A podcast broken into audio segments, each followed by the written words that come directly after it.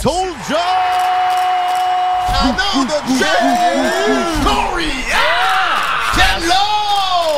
Commençons par le début du début. J'ai jamais voulu créer un- le label 7e ciel. Si j'avais fait un album, personne en voulait. Soulja t'a signé en 2019. Essayait peut-être d'être plus un peu plus mainstream. J'ai vu des commentaires passer du genre euh, sa musique a changé avec le switch à 7e siècle. Quoi qu'on te reproche puis ça, ça te fait chier? Tu sais, des Chris tabarnak suicides vont pas nécessairement passer à la radio. Corey il a percé la matrice, là. J'avais un enfant déjà en 2011. Il fallait que je fasse vivre ma famille, tu sais, fait que je continue à travailler. À un moment donné, plus de shows, plus de chèques.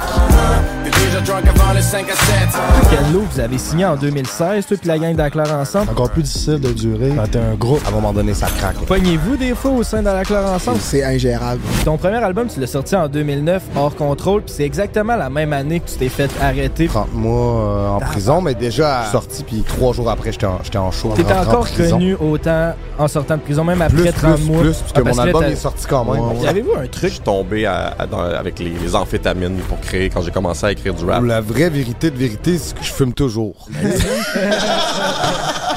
Dans le milieu de la musique, y a-tu de la compétition? là? La compétition est féroce. Ça finit toujours que t'es, t'es contre des gars que tu connais. Mais il y a des sneak diss des fois dans des chansons. Comme a dit Serpat quand il a gagné contre moi en 2009, c'est ma coupe Stanley, ça. Il a gagné, il avait gagné contre toi, hein? Il avait gagné contre tire pathétique pour Charlotte vrai.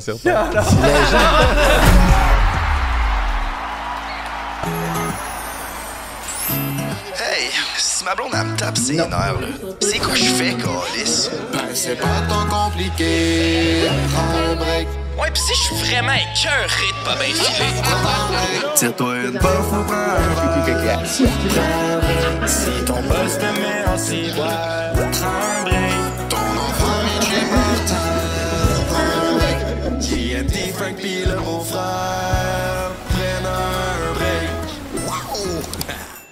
Hey, what's up la gang? Gros épisode aujourd'hui, c'est notre spécial 7e ciel. Moi puis la gang de un break, on est au Centre Bell où ce qui va avoir un show le 10 novembre. Puis on vous a préparé un gros tirage. Frankie, qu'est-ce qui se passe? Ben, si t'es membre de notre Patreon, mon coco, on fait tirer trois paires de billets parce que le show, c'est la semaine prochaine. Il va y avoir tous les artistes de 7e ciel. Corias, il va y avoir Soulja, il va y avoir Alaclair, il va y avoir toute la gang de malades. Tu veux pas manquer ça? Fait que reste jusqu'à la fin. Abonne-toi à notre Patreon si tu veux courir la chance de gagner la paire de billets de tes rêves. Mais aussi, abonne-toi aux vacances du King parce qu'à chaque semaine, on fait tirer 250 piastres cash! So, tu veux pas manquer ça. So, c'est Sunut vient nous encourager.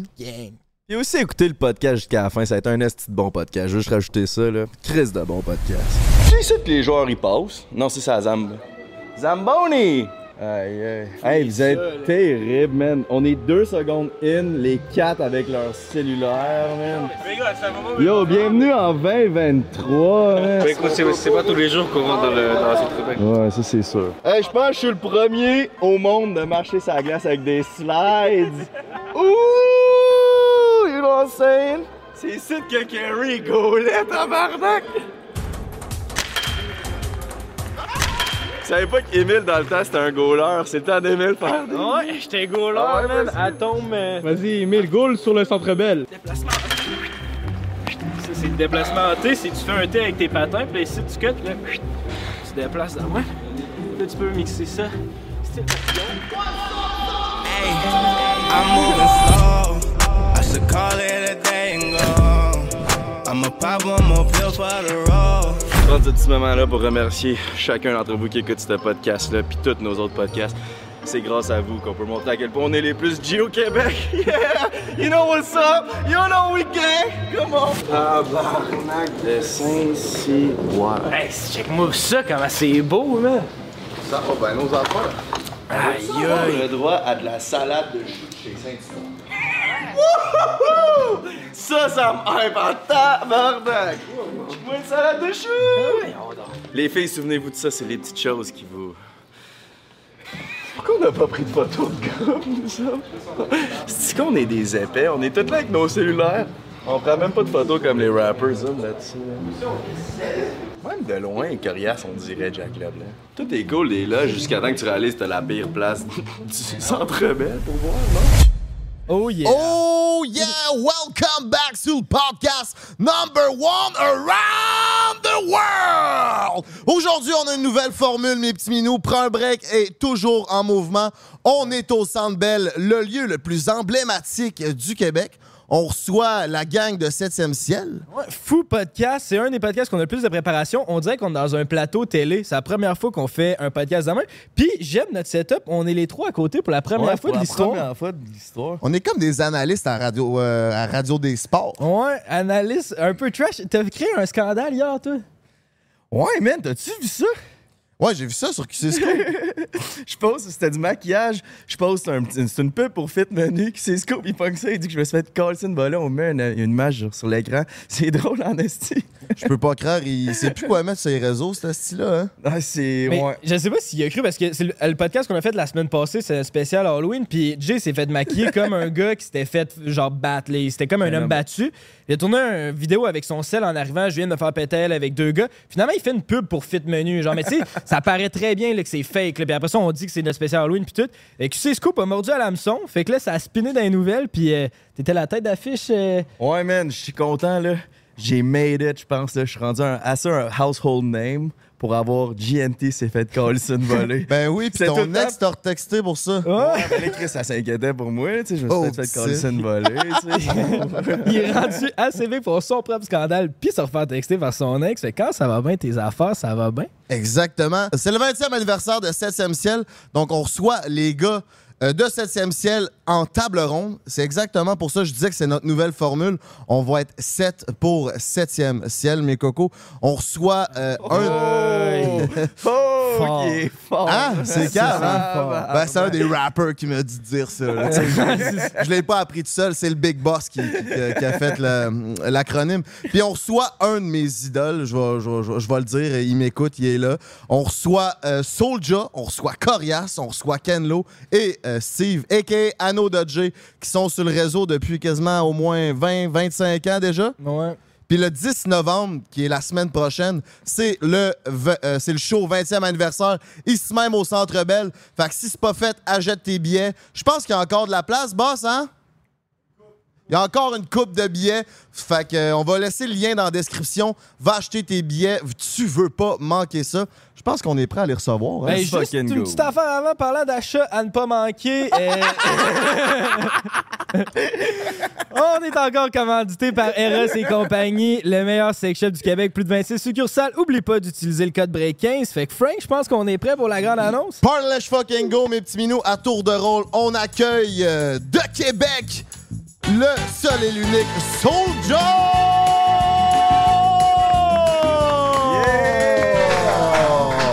Yeah! Oh, ouais. Comment tu vas, mon coco? Ça va, mon bro? Ça fait longtemps qu'on est dû pour euh, se capter. Hein? Ben Euh, oui, ça fait quoi, un an et demi qu'on fait le podcast, puis je, je sais que j'ai dit au gars, le gars que je voulais podcaster, c'était toi. Là, t'es assis là, Ben, ben, merci merci pour, de euh, l'invitation. Vous êtes prêts pour le prochain? Je suis prêt pour le prochain. Parlèche fucking go. Euh, c'est le Big Boss. Un homme qui roule déjà depuis quasiment 25-30 ans dans le rap game.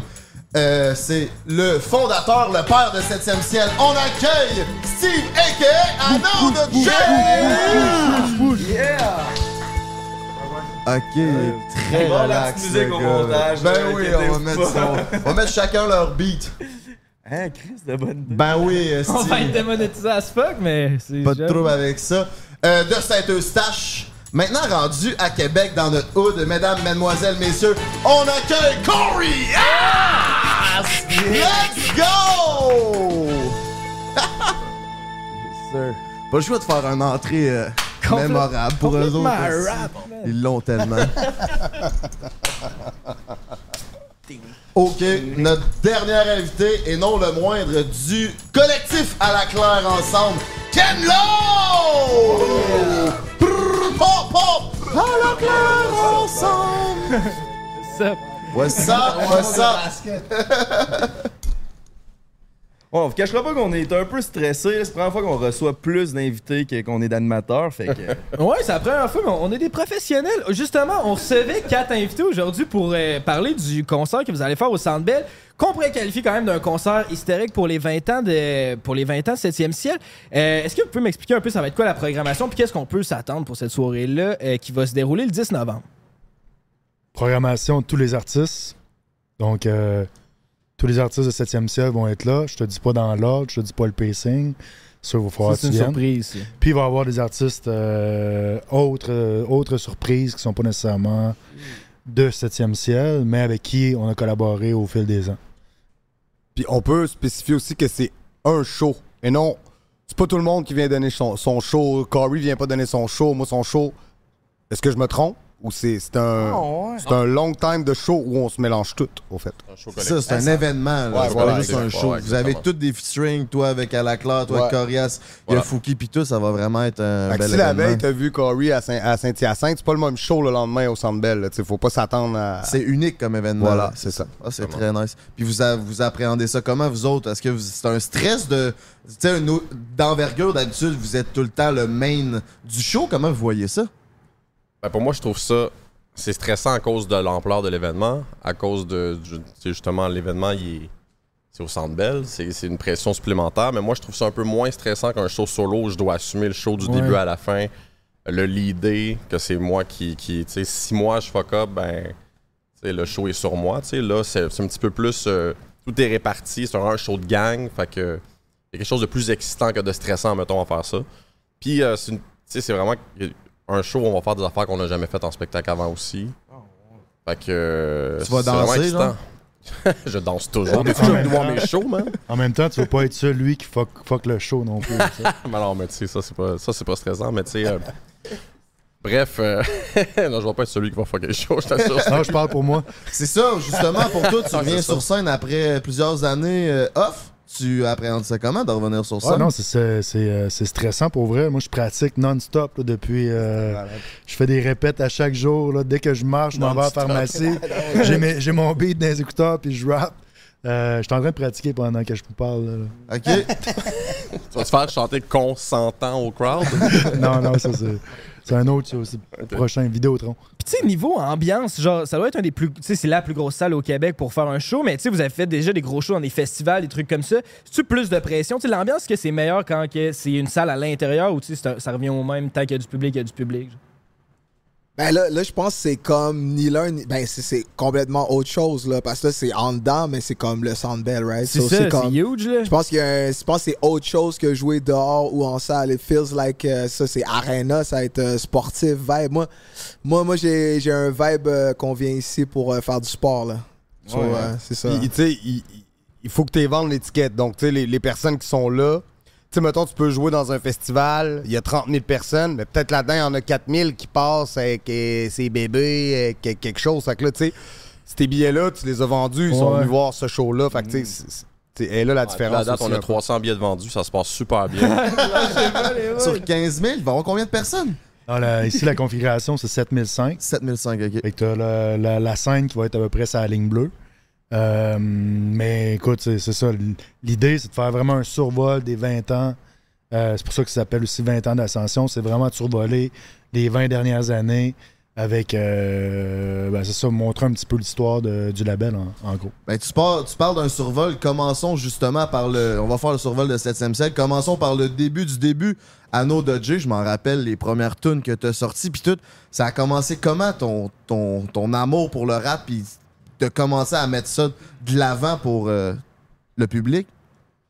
En fait, euh, j'ai en fait j'ai découvert le rap, euh, histoire longue, mais j'ai grandi en Abitibi. Je suis parti deux ans vivre avec mon père en Ontario, à Thunder Bay. Puis euh, j'ai rencontré un gars qui m'a influencé, qui était plus vieux que moi. Il jouait au basket, il rappait. Puis euh, c'était- on parle de 89, c'était vraiment les débuts du rap.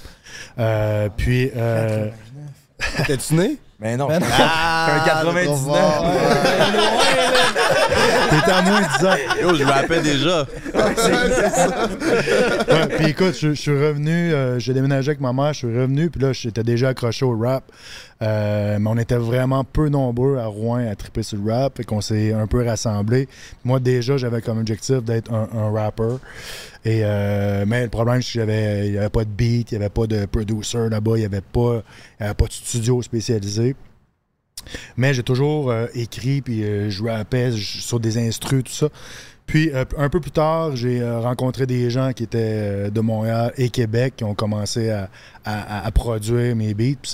C'est, là que ça a commencé et j'ai jamais voulu créer le label 7e ciel. C'est pas comme ça que c'est arrivé. C'est vraiment parce que j'avais fait un album, personne n'en voulait, donc il a fallu que je crée le lab- label pour sortir mon, mon CD. Donc c'est vraiment comme ça que ça a commencé. Fait que c'est ça. Puis ça, ça a été fait, ça a été créé en 2003. Puis c'était ton premier album, tu voulais sortir. C'était premier set, ça? Premier ça, set. c'est le premier album que tu as sorti. Puis là, à ce moment-là, est-ce que tu voulais mettre ta carrière de rap un peu sur la glace pour te focuser sur le label ou c'est comme arrivé par la force des choses? C'est ça. J'avais créé le label pour sortir le premier album. J'ai sorti, qui m'a quand même permis de, de faire plein de shows un peu partout au Québec. Euh, bon, j'étais pas la tête d'affiche, mais je me greffais. Dès qu'il y avait un show quelque part, j'appelais, j'ai dit T'as-tu un spot pour moi? Euh, Ah, J'ai pas d'argent, c'est pas grave, je vais y aller. Je payais mon gaz, j'y allais. Je voulais absolument me faire boire. Euh, puis euh, j'ai sorti mon deuxième album en 2006. En 2006, j'ai fait un, un- un remix de le- la Beat à Tibi qu'on a appelé le Beat à Tibi avec Raoul Duguay. Donc ça, c'était un peu l'hymne national de, de, de la BTB à l'époque. Puis ça, ça a connu un succès euh, important là, au niveau des radios commerciales et à, à Musique Plus. Donc ça m'a permis de, de grossir un peu plus. Puis après ça, il y a eu d'autres signatures qui sont, sont arrivées. Mais c'était pas le but, c'était vraiment de me produire moi-même. Donc c'est comme ça que ça a été créé. C'est quand que tu as décidé de faire le switch que tu t'es dit là, mettons, je deviens un businessman, puis je m'occupe du label, puis je laisse la carrière de musique plus de côté? Ben, c'est arrivé assez euh, naturellement, mais j'ai rencontré euh, Samian, qui est euh, un, un autre artiste de, de l'Abitibi, qui était de Picogan, près de d'Amos, une communauté près d'Amos.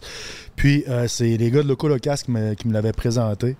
Euh, puis, on s'est retrouvés sur un même show. J'avais vu euh, sa proposition.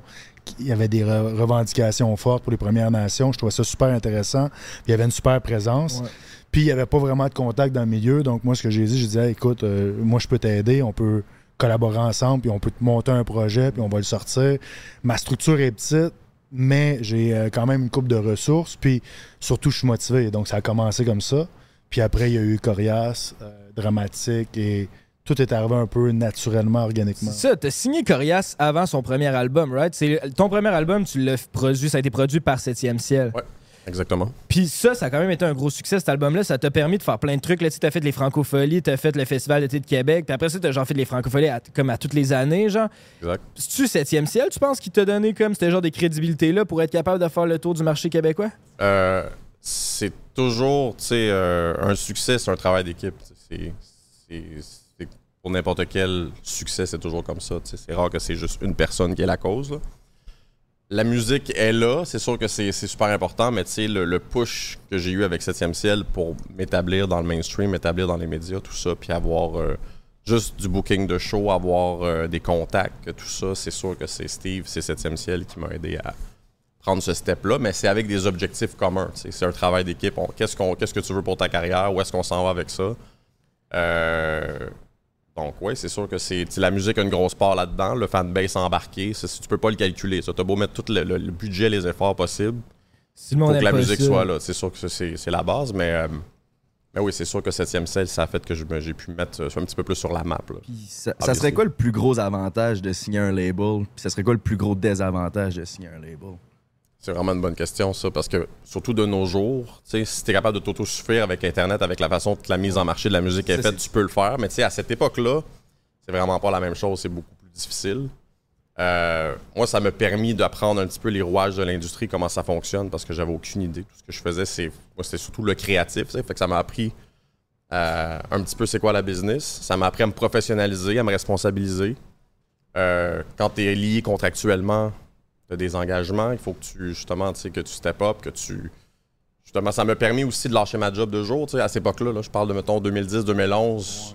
Quand mon deuxième album est sorti en 2011, c'est là que j'ai considéré, OK, je pense que je peux vivre de ça. Je pense que je peux juste faire ça.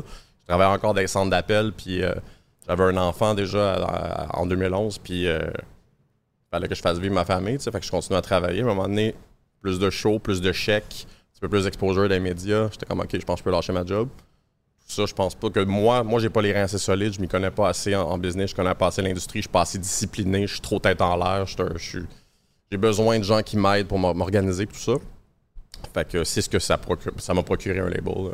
C'est ça, t'étais comme backé. Puis toi, c'est intéressant parce que c'est ça, t'as comme commencé ta carrière avec 7e ciel. Mais mettons, toi, Ken Lo, vous avez signé en 2016, toi, puis la gang d'Aclair ensemble. Puis vous étiez quand même déjà big au Québec. Là, vous aviez un bon nom dans le rap game québécois. C'est quoi, toi, les avantages de signer avec un label quand vous avez déjà un nom établi, mettons? Ah, à un moment donné, c'était expand, euh, expand le, les, les- les possibilités. Là. Puis aussi, ce, sais, c'est ça, comme, comme il a dit, à un moment donné, c'est la, la family life là, qui rentre. Là. Quand il y a des kids, là, ça devient un peu comme. T'es comme, ben, tu sais, faire tous les chapeaux en même temps. Là. Euh, après que j'avais fini mes tracks, je vais faire des emails. Après ça, si ça, tu sais, c'est comme. C'est comme, à un moment donné, c'est comme, c'est ça, tu sais, le, le- on voulait garder la musique euh, au centre. Avec Alacla, avant qu'on soit avec 7e ciel, on se distribuait des chapeaux, tu sais, euh, un qui fait euh, les droits d'auteur, un autre euh, DT, le booking, l'autre euh, marketing, etc. Mais là, le volume était rendu trop gros, là. On on a- on n'arrivait pas à suivre euh, le volume auquel c'était rendu, puis c'était juste naturel. C'était un, un link aussi euh, qu'on on connaissait déjà, Steve, tu sais, de- depuis un bout aussi. Certains dans, dans le groupe tu sais, depuis très longtemps, tout ça. so, c'était juste euh, c'était un vibe euh, naturel. C'est nice que ça ait pas feel comme euh, juste comme aller voir un label. C'est le bon fit. Là, tu vois ce que je veux dire? On n'est pas allé comme faire du magasinage pour un label. là. C'était comme. Moi, je me souviens, là, à l'époque de, de mon deuxième album, à peu près, j'avais eu un talk avec Ogden. Puis euh, je me souviens plus avec qui, mais en tout cas avec. avec- Là, il disait fuck les labels. Là. Puis je disais, bro, consi- considère, considère Steve, man. J'étais comme, Oui, oui, oui. c'est- pas la même affaire, c'est pas comme un major, c'est pas. Ben il, oui, était ben comme, oui. il était comme fuck that, bro. Puis à un moment donné, à un moment donné, ça, il, y a eu, tu sais, il y a eu des rencontres, il, y a- il était comme non, non, ok, ça se passe, puis vous, avez, vous avez fait le switch. euh, Septième ciel, c'est le plus gros question- label au Québec. J'aimerais savoir, Canlo, c'est quoi sa plus grande qualité à Steve en tant que businessman, puis pourquoi vous y faites confiance? Attention à ce que tu dis, bro. Et moi, c'est surtout euh, le fait que c'est un, c'est un, c'est un craquette de basket comme moi. là. C'est sa plus grande qualité. Non, non, non, non, non, blague à part, euh, tu sais, à, à part ça, je dirais que non, c'est c'est vraiment le. Je pense la tête, il y a- il y, a la tête froide, tu sais, à la fois, à la fois très friendly et tête froide. Tu sais, nous, on est très euh, comme. Tu vois, quand, quand tu fais de la musique, t'es chaud, t'es toujours comme chaud, chaud, ah, bah, bah, on fait ci, on fait ça, etc.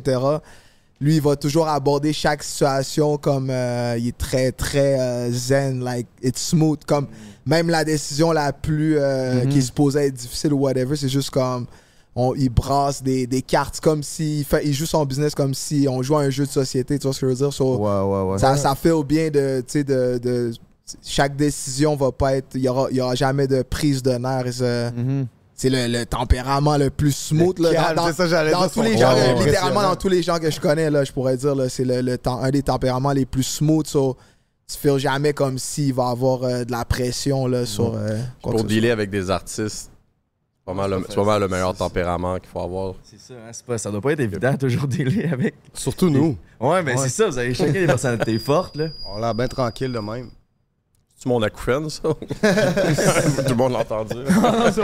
Soulja t'a signé en 2019 avec euh, 7e ciel. Yes. Ton dernier album, c'est Ad Vitam Aeternam, que t'étais avec Explicit. Euh, survivant. Survivant, ouais. T'as quand même, je pense, changé un peu de style quand t'as signé avec 7e ciel? Non, pas du tout. Non? Au fait, dans la musique, le- le- pas changer le- de style. Pas changer Ouais. de style, mais tu sais, un peu moins. euh, Tes mots étaient un peu moins lourds.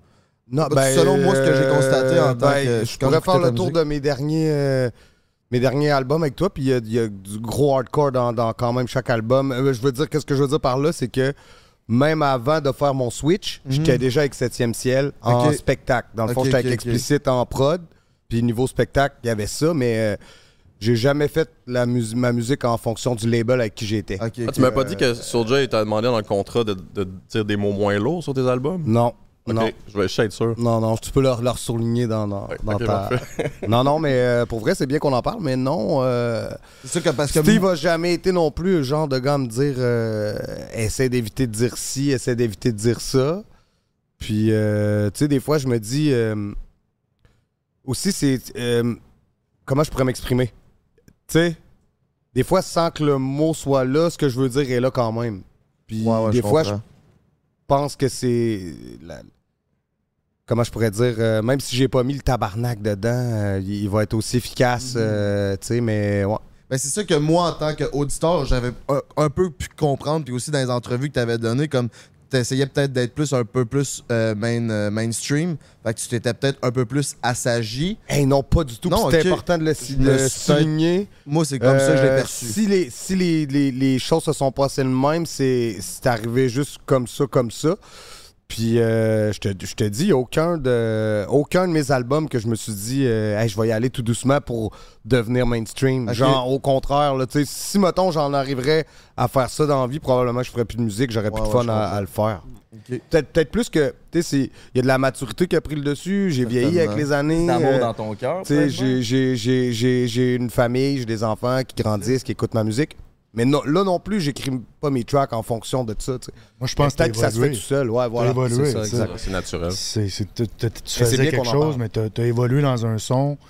Euh, tu sais, puis même, même survivant, tu commençais déjà à explorer un peu plus le chant en tant que tel dans tes refrains, tout ça. Donc, tu sais, euh, on voyait que il y avait, Hmm. euh, tu, tu switchais un petit peu, tu étais moins hardcore, peut-être dans, dans la forme. C'est peut-être ça que tu veux dire Dans aussi. le tu sais. delivery, là, Dans ouais, le je delivery, comprends ce que tu veux dire. Ouais, ouais, Ouais, ouais, ouais, c'est je ça, comprends. c'est quoi qu'on te reproche, puis ça, ça te fait chier, genre, ou... Non, pas Non? du tout, mais c'est bien qu'on en, qu'on en parle quand même, parce que des fois, je vois des.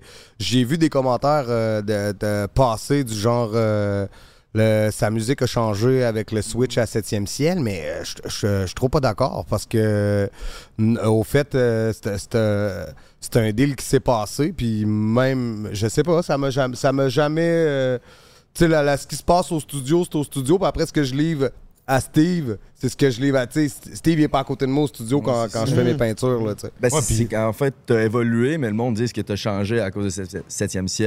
C'est là chier. qu'il y a l'erreur Ouais. à penser parce Ouais, que c'est tu sais, le label a jamais vraiment. Le label, après, tu sais, le label, il, il- prend ta musique, puis euh, il, en- il l'envoie partout, puis il encadre ça, tu sais. Mais le temps que ça se fait, c'est- c'est c'est moi, puis c'est mon équipe de production qui le fait. Tu sais, je veux dire, euh, Steve, il fait pas les beats, il fait pas le. Tu sais, il fait beaucoup de choses, là, mais euh, c'est une autre équipe. Il qui supporte gère la- l'artiste. la- il Ouais, est pas voilà. là pour changer l'artiste. C'est pas la première fois qu'on entend ça. hein. J'ai déjà entendu ça. Puis, tu sais, nous, quand on travaille avec un artiste, c'est parce qu'on aime ce que l'artiste nous propose. Mhm. Donc, tu sais, c'est pour ça qu'on travaille ensemble. C'est Ouais, pas, ouais. pas pour, pour signer un artiste puis dire, hey, là, faut que tu changes ça. faut que tu- Hey, moi, si je veux travailler avec Soja, c'est parce que c'est Soja. Si j'aime travailler avec Corey, c'est parce que c'est Corey. Puis même chose avec Kano puis à, Non. à l'Atlas. En même temps, ça serait pas non plus fou de penser ça, ou ce que la- si l'artiste veut passer du côté plus sombre et devenir plus mainstream, que des fois, il y en a qu'il faut qu'il évolue dans un certain sens pour que ça passe à radio. Parce qu'il n'y a pas toutes les beats qui vont passer à radio. Tu sais, des Chris Ouais. tabarnak suicides vont pas nécessairement passer à radio. Ben, tu l'as dit, Kano, je pense que c'est une infime partie de la musique qui passe à la radio d'une manière ou d'une autre. Je veux dire, euh, puis aujourd'hui, t'as pas besoin de passer à la radio pour connaître du succès nécessairement. Soja, c'en est la preuve. Ouais, ouais, Euh, ouais. Puis euh, à l'Atlas, même chose. Donc, tu sais, oui, il y a certains artistes qui vont avoir peut-être le bon format pour jouer à la radio, mais la radio, c'est quoi dans l'équation, tu sais, Mhm. je veux dire? Je comprends. Corey, Corey, il a percé la matrice, là. Ouais, mais ça, tu vois, c'est. tu vois, les- Je suis néo. yeah, let's fucking go. Ouais, c'est ça. Je suis le glitch dans la matrice. Puis genre, la mais radio. bref, c'est juste- ça le. le, le- Excuse-moi, je te Non, coupe. non, vas-y, vas-y, Mais, euh, continue ton idée. Moi, ma relation que j'ai avec ça est un petit peu bittersweet parce que oui, mettons, il y a des 5 à 7, je suis la tourne avec Jay Scott qui roule à la radio et tout ça. Euh, je t'ai pas répondu sur les désavantages d'être avec un label. Moi, des fois, je sens, pas nécessairement de la part à Steve parce que moi, j'ai mis un pied dans la radio. Donc, à chaque projet, je sens une pression de faire un single radio. Puis moi, j'ai pas nécessairement envie de faire ça des fois, donc je me force. Puis ça, ça sort, ça- la- des fois, la musique sort pas naturellement, puis ça me met un petit peu des bâtons dans les roues. Puis c'est comme, tu sais, c'est un, un- un beau problème parce que j'ai l'opportunité de mettre des chansons à radio, mais des fois, ça vient un peu brouiller la créativité pour moi. C'est ça que je voulais m'enligner parce que, genre, vous autres, ça fait longtemps que vous êtes dans le rap game, puis il y a comme eu une grosse évolution, puis aussi maintenant, le monde peut utiliser beaucoup les réseaux sociaux pour promouvoir leur, euh, leur Ouais. projet. Puis je me demandais, c'est quoi votre relation avec la critique? Parce que maintenant, avec les réseaux sociaux, c'est rendu vraiment différent. là. Avant, genre, ta, ta tune, elle jouait ou je sais pas, mais le monde ne pouvait pas commenter direct en dessous, ah, c'est à chier ça ou whatever. Maintenant, tu sais, ça a changé. Le monde, ils, ils se cacheront pas. Les keyboard warriors, on connaît tout ça. Nous autres aussi, on a beaucoup Ouais. de hate des fois sur nos clips TikTok. Puis tout, vous autres, vous prenez ça comment, la critique? Ben, la, la critique, c'est de l'affection, là. En général, en général les, les gens, quand ils critiquent, c'est qu'ils ils reconnaissent que tu existes. Tu vois ce que je veux dire? So, Puis pour, pour ce qui est de la négativité, c'est comme euh, la façon de survivre pour ça. Il y a des, des gens plus grands là, dans le business. Moi, je, je m'inspire beaucoup des, des joueurs de basket, là, comme ils disent c'est white. Il faut que tu traites ça comme du white noise. C'est comme quand ta télé à. Quand ta télé, il y a de la neige euh, dans, dans l'ancien temps, là, puis que ça griche, là, basically. C'est. c'est euh, it's, it's what it is, tu vois ce que je veux dire. Pour, pour, pour ma part, c'est comme ça que j'essaie de traiter ça. Puis de voir ça comme de l'affection aussi. euh, flip it, basically. Des tu sais. confused haters, dans le fond. Ouais, ouais, c'est ça. Des confused il faut faire la différence entre la- du hate puis de la critique aussi. Parce que la critique est toujours, c'est toujours bon, avoir des critiques. Des gens, mettons, que ça fait longtemps qu'ils écoutent ma musique, qui me donnent une critique constructive d'une chanson, d'un projet ou whatever. Je suis comme, OK, je le prends en considération. Même chose pour les critiques, genre Philippe Renault, là, au devoir, là, tu sais. À chaque album, j'attends sa critique puis je veux voir qu'est-ce qu'il a à dire dessus parce que c'est quelqu'un qui a une bonne oreille. Le dernier album, il est comme, ah, il y a des trucs qui sont un petit peu trop similaires à l'album précédent, ça tourne en rond, tout ça. J'étais comme, ah, OK, ça m'a un petit peu hurt de lire ça, genre. J'étais comme, après ça, j'étais comme, Ça t'a sonné une cloche. Ouais, ça ouais. va sonner une cloche. Je pense qu'il va falloir que j'aille ailleurs pour le prochain. Tu sais, ça me- va vraiment falloir que je sorte de cette espèce de, de pattern, de sujet, de. de... Fait que ça peut te permettre de grandir aussi si t'es ouvert à la critique constructive. Là. Mais tu sais, t'as ça. mentionné que quand tu crées, tu veux créer de quoi pour toi, genre plus que, plus que pour les autres. Mais ton là, affaire, quand t'es en train de créer, tu crées aussi pour ce que le, ce gars-là va penser. Puis toutes les critiques constructives aussi. Fait que c'est quoi ta relation avec ça? Est-ce que, genre, quand t'es dans le booth, là, t'es comparé à avant? Parce que, mettons, tes premières tunes, je sais que t'étais là, tu wreckais, puis tu faisais juste uniquement ce que toi, t'avais le goût de faire, Ouais. tu sais. Puis maintenant, avec l'évolution de ça, maintenant, c'est sûr que tu penses à plein d'autres choses. C'est vraiment drôle que tu dis ça parce qu'on dirait que j'ess- j'essaye maintenant quand je. Dans, dans le processus créatif que je suis en ce moment, là, quand je- quand j'écris quand je fais les tracks, de me remettre dans ce mind state-là. Quand il n'y avait pas toute la patente, quand il n'y avait pas les 20 ans de 6e ciel, quand il n'y avait, pas le parcours, quand il n'y avait pas la pression, c'était ça sortait juste naturellement avec aucun worry. Là. Puis se remettre dans ce mood-là, c'est possible. C'est vraiment possible. tu sais. D'être le plus honnête créativement, puis de faire, de faire ce que tu veux faire avec. J'essaie toujours d'avoir quand même une ligne directrice pour l'album, puis d'être fidèle à ça. Mais euh, pense que moi, justement, quand tu sens- ça fait longtemps que tu fais ça aussi, puis tu peux tomber des fois uninspired, puis ce que tu fais, c'est, bah, ok, non, je suis pas là encore. Ben, c'est c'est de- d'essayer de, te mettre dans des moods pour pouvoir stimuler la créativité le plus euh, honnêtement possible. aussi, pour le faire pour les bonnes raisons. La passion, est- quand elle est plus là, t'en fais plus, je pense. C'est quoi vos Ouais. meilleurs trucs pour garder la passion après toutes ces années-là? Dans, dans notre couple ou dans la musique? Tout, man! Donnez-nous votre wisdom. man. Ah, il faut, faut, faut, faut que, faut s'amuser à travers ça, je pense, puis être capable d'avoir du plaisir, parce qu'à un moment donné, l'aspect euh, boulot prend tellement le, dessus, tu sais, même dernièrement, je- j'en discutais avec, ça, puis quelqu'un m'a demandé, euh, je pense même, toi, euh, Kenlo, la semaine dernière, je t'ai vu à la télé, je pense que t'as répondu à ce genre de questions, mais on a-tu des, quelqu'un m'a demandé, c'est quoi ton hobby, toi? Puis là, j'étais incapable de répondre, j'avais pas de hobby. Je me disais, mon hobby, c'est le rap, mais dans le fond, c'est ma job. Fait que là, tu sais, je n'ai plus. Fait que, tu sais, c'est d'essayer de trouver l'équilibre parce qu'à un moment donné, ça brûle, beaucoup de shows, des tournages, tout ça. Donc là, ça devient comme euh, le, le- le- le travail, mais c'est d'essayer de trouver le, plaisir à travers moi, pour tout ma ça, part, en tout cas, c'est d'essayer de pas devenir euh, vieux puis bitter.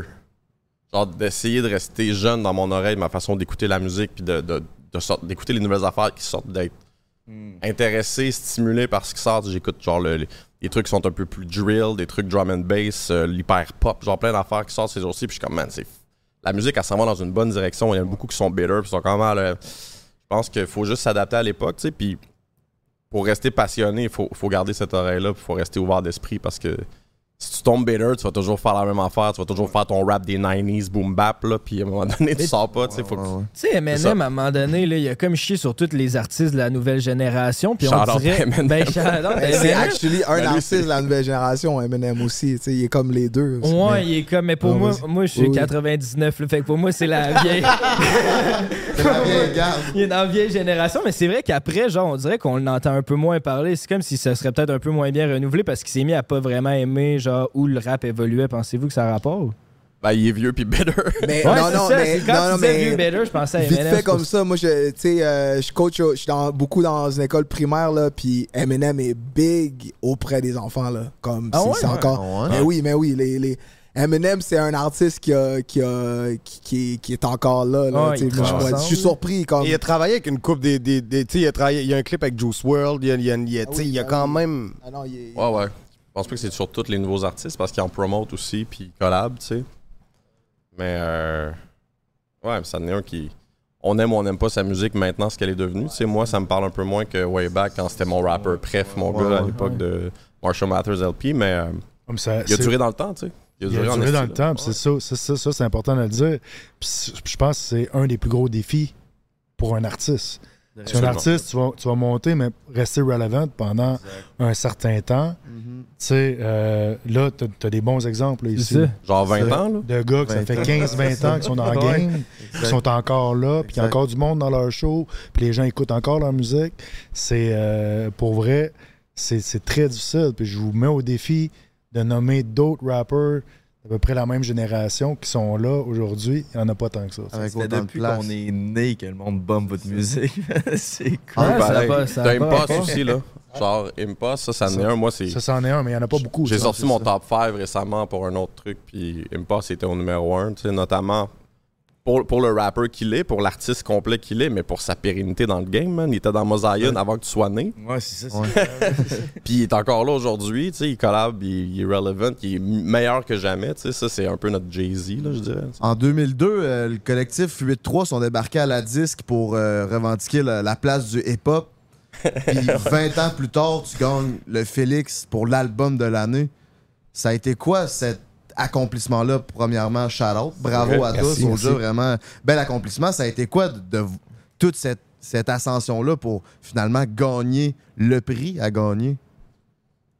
Ben, euh, j'étais- euh, j'étais content, vraiment. J'étais content que, de voir les, les- les- les gens autour de moi euh, super fiers, tu sais, de, de ma femme jusqu'à ma mère, jusqu'à ma cousine.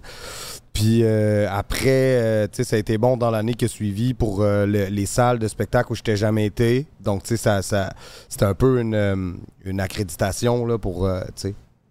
Mais sinon, euh, tu sais, c'est un sentiment qui a passé vite. Le lendemain, j'étais déjà en, j'étais en studio, puis je pense que le soir, j'étais en tournage. Donc, tu sais, j'ai, eu un petit moment pour, pour, euh, pour vivre ça. Mais je pense que le- le- les gars aussi, le- tu penses que tout le monde ici n'a eu un l'ont tous gagné, de là. rap. Ouais, c'est Ah, j'ai quelque chose de drôle à dire là-dessus parce que tu as parlé du 8-3 à la disque. En 2014, je sais pas si tu te souviens, le premier que j'ai gagné pour Rue des Saules aussi, je m'étais fait faire un costume euh, crew neck avec deux faces derrière Guillaume Lepage écrit Never Forget. Ah, ouais, vrai, hein. Je, je l'avais, moi aussi. tu Tu sais. sais, t'en avais un, ouais, c'est ça. Savais-tu Euh, que t'allais gagner pour genre tu devais avoir une idée que ça allait Non, j'étais sûr que c'était Dead Obies qui allait gagner avec euh, Montréal Sud. Ah, c'est vrai que c'était. J'étais ouais, j'étais comme ah, ils gagnent ça. Finalement, je l'ai eu. J'étais super content. Puis ça a-tu Ils méritaient genre- tout autant. Là, tu sais, ils sont, leur album était incroyable. Puis tu sais, le- quand, quand c'est la nomina- nomination album rap de l'année, tu sais, le, le cercle du rap au Québec, il, il est petit, là. Fait que, tu sais, ça finit toujours que t'es es contre des gars que tu connais, tu sais, t'es comme... Ah ouais. Moi, le sentiment que je vis, c'est comme, tu sais, si euh, Kari ou Ken Lo, ils gagnent, euh, tu sais, je suis content comme si je l'avais gagné, tu sais, c'est comme...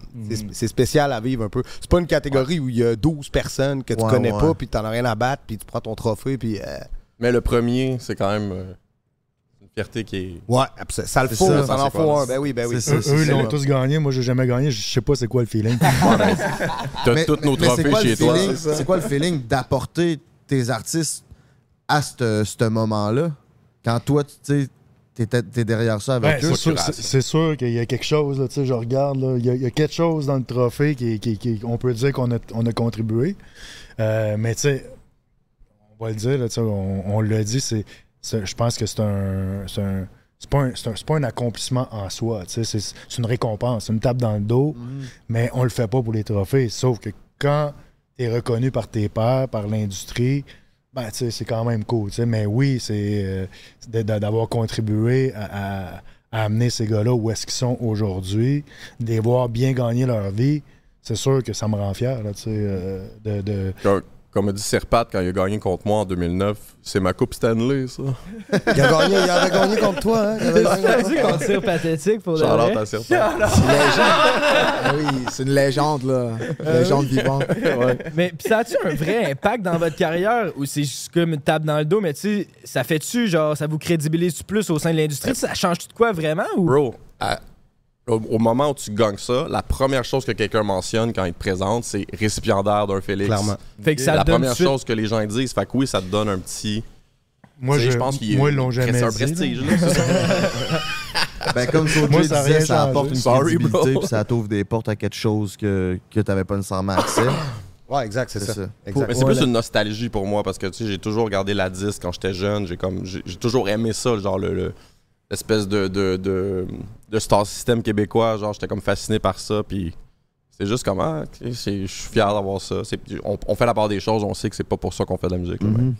C'est-tu stressant faire le speech? Tu sais, quand tu l'acceptes puis tu montes sur le stage, genre, c'est-tu nice, ça? Ou... Ça, tu t'en souviens pas, man. Je me, Ouais, souviens. Les, quelques fois où je suis allé, je m'en souviens fuck all. T'oublies toujours quelqu'un, hein. C'est Toujours vraiment en- stressant. C'est vraiment stressant. ouais. Ma femme, tabarnak! Moi, je suis dans, dans Crouch, là. Ah, j'avais oublié Steve. Ça. Puis c'est- quoi la différence, Steve, de gérer un groupe comme à la Claire que de gérer des artistes Ouais. solo comme Soulja puis Corey? Euh, de un, je gère pas tout le monde. tu sais, Ok. euh, faut faire. euh, euh, donc, tu sais, je suis pas gérant systématiquement de tous les artistes sont chez 7e ciel. tu sais. Euh, on travaille ensemble, on, on- va produire, on va, on va commercialiser, on- mais euh, je suis pas nécessairement manager de tout le monde. Je comprends.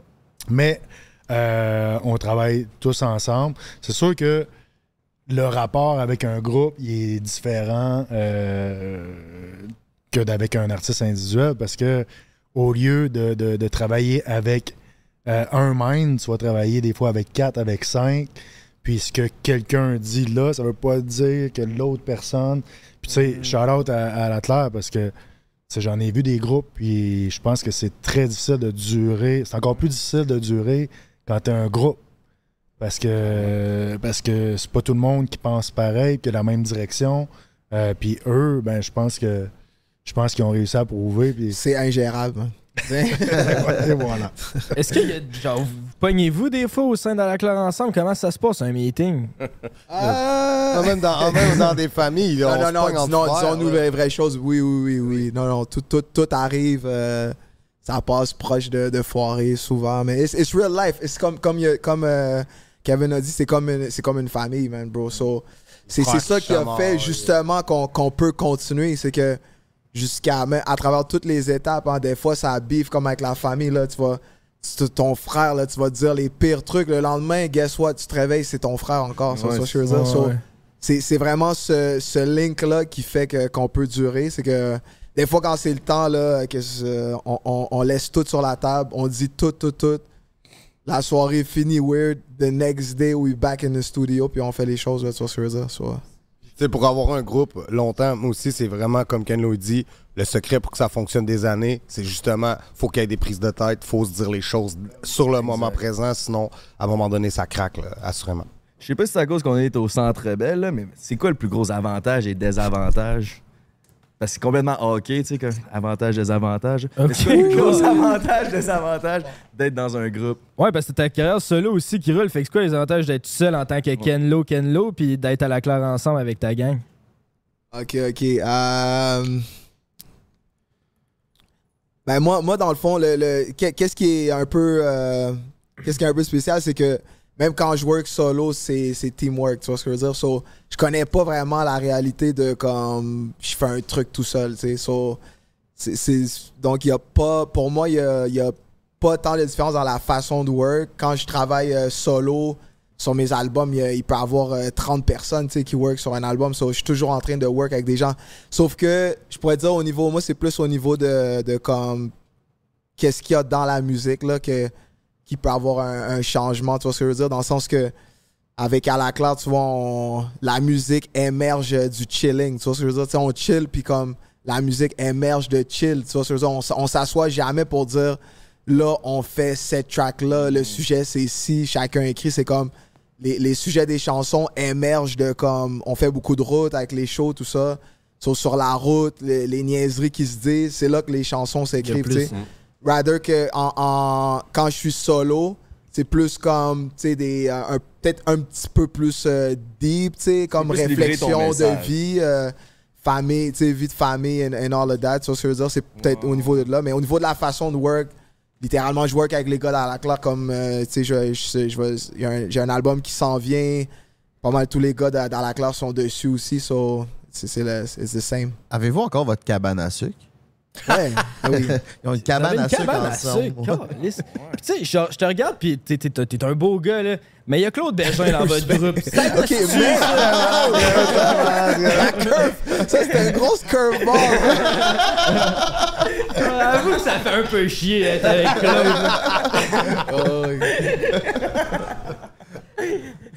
Non, mais. Euh, non, Je suis comme. même pas dans la clap, ça me fait chier. Non, mais c'est ça. Non, mais. euh, non, c'est ça. euh, ouais, ouais. Non, euh, ça me fait un peu chier. Qu'est-ce que c'est? That's funny. non, non, mais c'est. Non, ça, c'est. Tu veux en parler, donc parlons-en. Ça fait un bon, ça fait un bon écran, man. Tu sais, comme. C'est notre. euh, c'est. Claude, c'est comme notre agneau sacrifié. Tu vois ce que je veux dire? So, quand on se pointe en public, c'est comme l'écran qui va devant nous. On peut, on peut être. Personne sait en général qui on est. Je- so- so, il, va, il va juste aller devant. Il prend toutes les gens qui ont envie de. de d'y aller, il prend toutes euh, les femmes, etc. Bah, bah, nous, on est, on est dans le bac, on peut chill. Ah, je pense qu'il joue un peu avec ça aussi. Là. T'sais, Il rentre avec la, en bédaine avec le, le drapeau du Bas-Canada, il donne des roses aux filles. Ouais, ouais, ouais. c'est ça. Mais tu sais, ça, ça crée-tu de la jalousie un peu dans le groupe des fois ou? Euh, hey, par la grâce, man. euh, non, non, je pense que, tu sais, je pense que chacun est bien dans, dans son lifestyle. euh, ah, ah, non, non, pour de vrai, c'est jamais un, c'est un truc qu'on- dans lequel on n'a jamais eu à deal. Ah, comme, ouais. to be honest, la jalousie, ever, comme je, I don't- je me rappelle pas d'une situation où, euh, je me rappelle pas. Non, non, I don't remember that. Ben, ben, tant mieux pour vrai, là, parce que tu sais, nous autres, on est dans le milieu des influenceurs, puis des- on est beaucoup, on se compare beaucoup aux numbers des autres, parce que c'est dans nos faces, puis des fois, c'est c'est quand même, c'est quand même pas évident de pas être jaloux envers un, un influenceur qui est en train de pop-up, puis tout. Puis je me demandais, tu sais, tantôt, Soulja t'a dit que, mettons, Corey gagne euh, un prix, tu vas être bien content, mais dans le milieu de la musique, y a-tu de la compétition? Genre, Ouais. Ouais, C'est que ça, c'est que surtout dans, dans le rap, je veux dire, dans le rap mondialement, les gens en meurent de cette compétition-là. Tu sais, on retourne à Tupac et Biggie, si tu veux. euh, tu sais, puis, puis, puis je veux dire, présentement, on est dans un air où même euh, quelqu'un m'a dit que d'être rappeur est un des métiers les plus dangereux au monde. Donc, euh, tu sais, je veux dire, euh, la compétition est féroce. Puis, euh, je pense pas de entre styles musicaux différents, il y a tant de compétition, mais le, rap est né dans un esprit de compétition. Donc après ça, c'est est-ce qu'elle devient malsaine ou elle est, elle saine?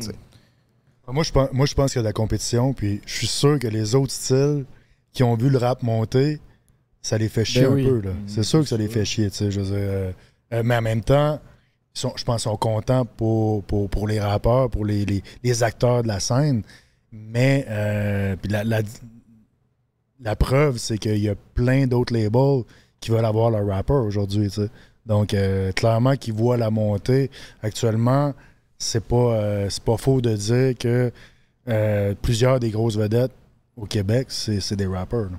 Donc, Certainement. Moi, ce qui me fascinait quand je faisais ma recherche de voir ta carrière Soulja, c'est que ton premier album, tu l'as sorti en 2009, hors contrôle, puis c'est exactement la même année que tu t'es fait arrêter puis que t'es allé en prison. Tu pensais-tu, genre, ça, a été même en 2009, quand ça a sorti ton premier album, c'était quand même huge au Québec. Le monde en parlait, puis ça a fait sa place, tu sais. Tu pensais-tu que ton, ta carrière était finie? Genre, comment t'as vécu ça comme crise de grosse année pareil, là? En attendant d'avoir ma, sentence, parce que là, je me suis fait arrêter, puis l'album sortait deux semaines après. Puis, tu sais, je l'ai eu dans ma gueule au fait que, bon, ben, tu sais, il a fallu annuler une tournée au complet, il a fallu annuler tout ce qu'il y avait avec. Fait que, tu sais, tous les gens qui avaient commencé ce beau projet-là avec moi étaient un peu déçus. Donc, tu sais, là, c'était, cet album-là, c'est que il a été créé dans la rue, puis tout ça, mais là, on l'avait amené en maison de disque, qui était Abusive Musique euh, à l'époque. Puis, tu sais, c'est toutes des nouvelles, des nouvelles personnes qui s'ajoutaient dans ma vie. Là, tu sais, je veux dire, moi, j'avais jamais été en label, j'avais jamais. euh, tu sais, fait que là, tous ces gens-là croyaient en moi, ça, ça, ça a pété ma bulle. Puis, euh, je l'ai eu dans ma gueule. J'ai eu un bon, euh, bon mois et demi de dépression en prison, certain. Mais après ça, après ce mois et demi-là, j'étais craqué en mode, man, un jour ou l'autre, je vais sortir d'ici. Là, combien de temps? je suis resté euh, 30 mois. 30 mois en prison, mais déjà, à- déjà après la, la 2-3 mois, je recommençais déjà à écrire. Puis, euh, tu sais, j'avais déjà mon plan. Puis, juste pour te dire, je suis sorti. Puis, trois jours après, j'étais en, en show. Là. Oh, ouais? Ouais, j'étais j'étais- Ok. j'ai- j'étais traumatisé. Je m'enfermais des, des heures de temps dans la salle de bain euh, à pas comprendre ce qui m'arrivait. Parce que même durant que j'étais en prison, c'est passé que- quelque chose tu sais, je, je- je sors de prison deux jours après, je veux dire, les gens m'arrêtent dans la rue, ils, ils demandent des photos, ils demandent des, des autographes, tout ça, chose que je faisais pas vraiment avant de T'es rentrer en encore prison. connu autant en sortant de prison, même après plus, 30 plus, mois? plus, parce que Ah, parce mon que album est sorti quand même. Ouais, ouais. Les gens l'ont, l'ont, l'ont apprécié, tu sais, puis ça a tourné. Puis pendant que moi, j'étais sur la glace, fait quand je suis sorti, j'ai, je me suis fait balancer, je pense, à Chicoutimi, comme après trois jours. Puis Mhm. là, je voyais que la, la salle est pleine. Je suis comme, qu'est-ce qui s'est passé, mon Mhm. Dieu?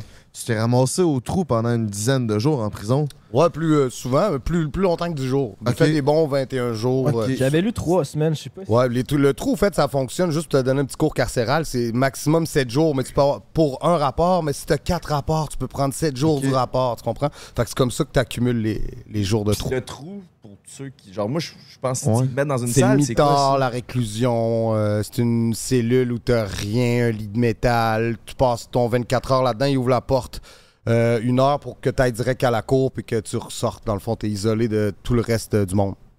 Puis dans ta tête, tu fais le comment, toi, Soulja, dans cette- ces moments-là? Ben, deux jours, t'es cool. Une journée, tu rigoles. Deux jours, tu rigoles un peu moins. Trois jours, les blagues commencent à être moins drôles.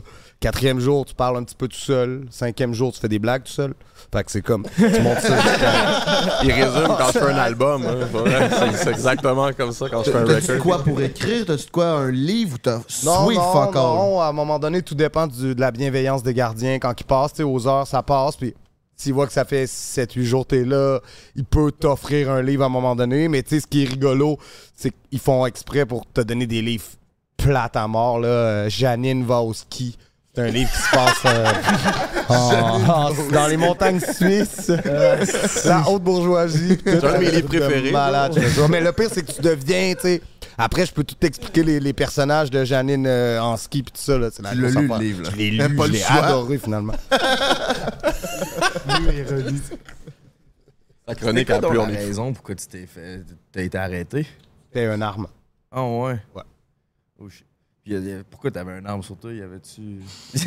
Ben, euh, J'imagine que t'as écouté quelques documentaires Canal D de carrières criminelles ou whatever, sûrement. là. Non? Ouais, ouais, je suis pas tant là-dedans, là, mais ouais, ça. un peu. Bon, ben, c'est ça. Ben, ça va un peu avec la vie que tu vas avec. tu sais. Souvent, j'avais des problèmes à droite, à gauche, puis euh, je me croyais en mesure de les régler moi-même. Donc, euh, pour ça. Puis t'as appris quoi après quand t'es ressorti de prison? C'était quoi, genre, ton plus gros take? T'étais-tu genre, je retourne plus jamais là? ou- Ouais, mais j'ai appris que je perdais beaucoup mon temps en prison. Que c'était une énorme perte de temps. Puis toute ma vie, je suis entouré de des gens, même mon père, qui rentrent et sortent pendant des années. Tu sais, après ça, tu te rends compte que tu as passé plus de la moitié de ta vie en prison. T'es- t'es- t'es- Ça te rend forcément moins intelligent. Tu sais, je veux dire, t'as- la vie continue dehors. Toi, t'es- t'es- Il y a beaucoup de gens qui, qui, qui gâchent un- des bons potentiels, tu sais, qui restent là des années puis qui peuvent rien faire de leur vie. Tu, tu peux pas exploiter. Il y a rien qui se passe, tu sais. Puis moi, personnellement, ben, tu sais, je me suis dit que j'avais. C'était c'était pas la vie, c'était pas en prison. Ça t'a-tu rendu plus humain? Parce que tu sais, tu tu supportes un gars comme JJ. Charlotte, je pense qu'il va être là aussi euh, le 10 Ouais, novembre. Absolument. absolument. C'est vraiment un beau, euh, beau cadeau, je pense, que tu y fais en le supportant. Si tu, ça vient-tu de là, du fait que tu veux sortir du monde un peu de, de ton ancienne vie? Mais même avant la prison, j'avais cette mentalité-là. OK. Tu sais- j'ai- grandi vraiment dans, dans, dans, dans, dans la pauvreté, puis le crime, puis tout ça. Puis même, même quand on était dedans, on a, tu sais, j'ai toujours eu quand même un cœur, puis des émotions à bonne place. Peut-être pour ça aussi que j'ai choisi le rap au lieu de continuer de, le 100% dans- dans- à être un criminel toute ma vie. Tu sais, j'ai- Puis, euh, je sais pas, le, le- le petit côté euh, famille, j'ai toujours eu ça en dedans de moi, prendre soin des gars autour de moi, de mes amis, de- de- des gens de mon quartier qui vivent là. Puis, je pense qu'en maturant, puis en ayant, moi-même une fa- ma famille à moi, tu sais, fait que là, c'est vraiment des, des choses qui me qui me sautent au visage, tu sais. De- Moi-même, pour JJ, mais je suis quand même le genre de gars à tenir la porte à madame au dépanneur, même si ça Mhm. prend cinq minutes qu'elle sorte avec son chien. Ben, quand je t'ai rencontré, ça a été ça ma la plus grande surprise pour moi, ton côté humain où ce qu'on s'est rencontrés, puis tout de suite, c'est comme si j'étais ton ami, dans le sentiment que je chantais ta vibe, puis tout, c'était vraiment euh, impressionnant. Le fil, en tout cas, merci. Tu parlais d'amis, euh, j'ai une question un peu deep. Ça a été quoi de perdre ton meilleur ami, un frac, qui est mort d'un overdose? Ça, ça, c'était chamboulant pour moi puis tout mon cercle. Euh, Je pense même que quand mon bro là il est mort, euh, on a fait, fermé un, un chapitre. C'était quelqu'un qui était vraiment euh, rassembleur puis qui- c'était un noyau, tu sais, cet homme-là. Fait que, tu sais, quand il est parti, euh, ça, il a fermé un livre avec lui, comme c'était la fin d'un film. Puis, euh, ben, je, me, je, je- je l'ai en ange gardien, assurément. Là. Je j'ai pas vraiment le temps de, de tomber dans ces sujets-là, mais Je suis absolument sûr et certain que le- des, des gens comme mon frérot qui est là, qui sont morts, parce que j'en ai beaucoup autour de moi, mais lui, c'était mon best des best. Puis, Mhm. il est pour quelque chose dans tout ce qui m'arrive aujourd'hui, dans les choix que je prends, dans les. les, les- tu sais, des- les- les- il y a des coupures qui se font à la bonne place, puis il y a des, des, des, des, des- des branchements qui se font à d'autres places. Merci pour ton partage. Merci. Ouais, Chris. Euh, tantôt, on parlait, Kenlo, les chicanes qu'il y avait au sein d'Arclair ensemble parce que t'es jaloux parce que c'était Claude est beau puis tout ça. Puis je suis curieux de savoir, euh, Cor- Corias puis Steve, ça fait quand même aussi 15 ans que vous travaillez ensemble. Genre, Oui, il est jaloux de moi. Puis Corias, c'est pas qu'il J'ai pas de fait- Félix. Il est juste jaloux de mon Félix. Mais genre, vous, dans votre relation, ça a-tu tout le temps bien été ou des fois, il y a eu des. Genre, ça a-tu déjà failli vous séparer? As-tu déjà eu des chicanes? Comment ça se passe, vous autres? Il n'y a jamais eu aucun haut et aucun bas. Là. C'est... Non, c'est pas vrai. c'est que dans une relation, dans une relation de gérance d'artiste, ben, moi, mes, mes expériences personnelles, mes struggles personnels, il faut qu'ils les vivent avec moi. tu. Quand on, fait un travail de longue durée ensemble, tu quelqu'un avec qui j'ai un travail, quelqu'un qui a un travail de gérance avec moi, faut pas seulement qu'il gère ma carrière, faut aussi qu'il gère comment je, je mène ma vie, euh, les décisions que je prends. Si j'ai des, mauvaises périodes, des struggles, tout ça, faut qu'il les vive avec moi, faut qu'on reste un team là-dedans. C'est tous ces moments-là dans ma vie dirais qui ont été difficiles. Euh, au niveau de la carrière, je te dirais que il y a eu des petits conflits par-ci par-là pour les décisions artistiques, des affaires comme ça que moi j'étais pas d'accord.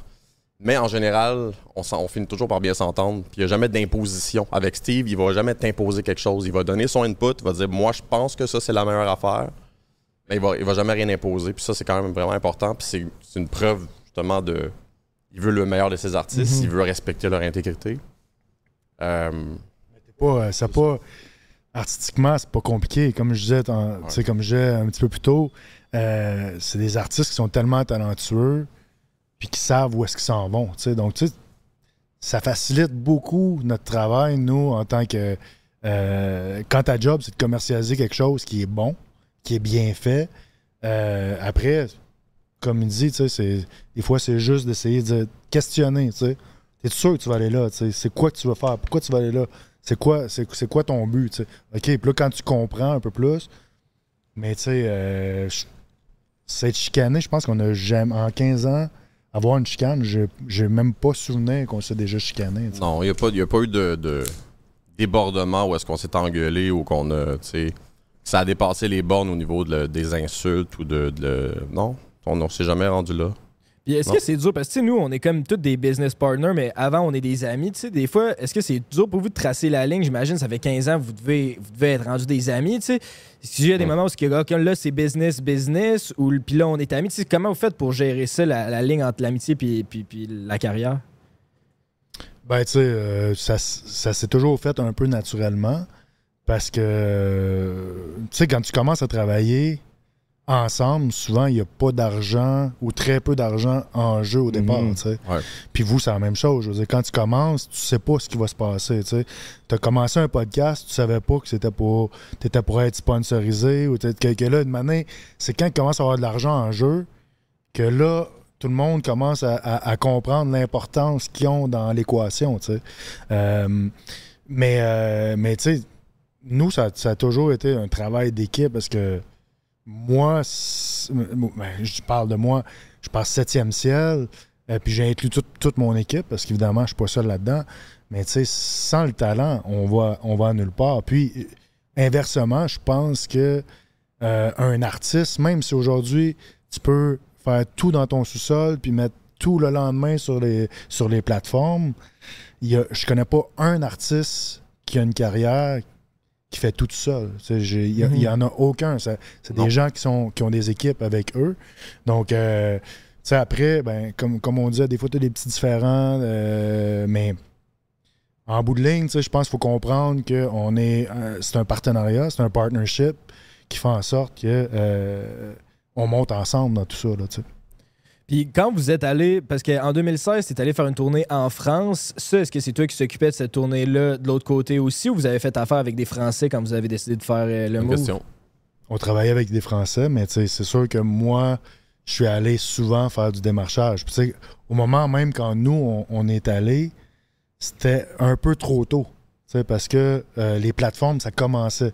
Puis il faut savoir, faut savoir qu'à l'époque, euh, il fallait que tu aies tes, tes albums en magasin pour exister en tant qu'artiste.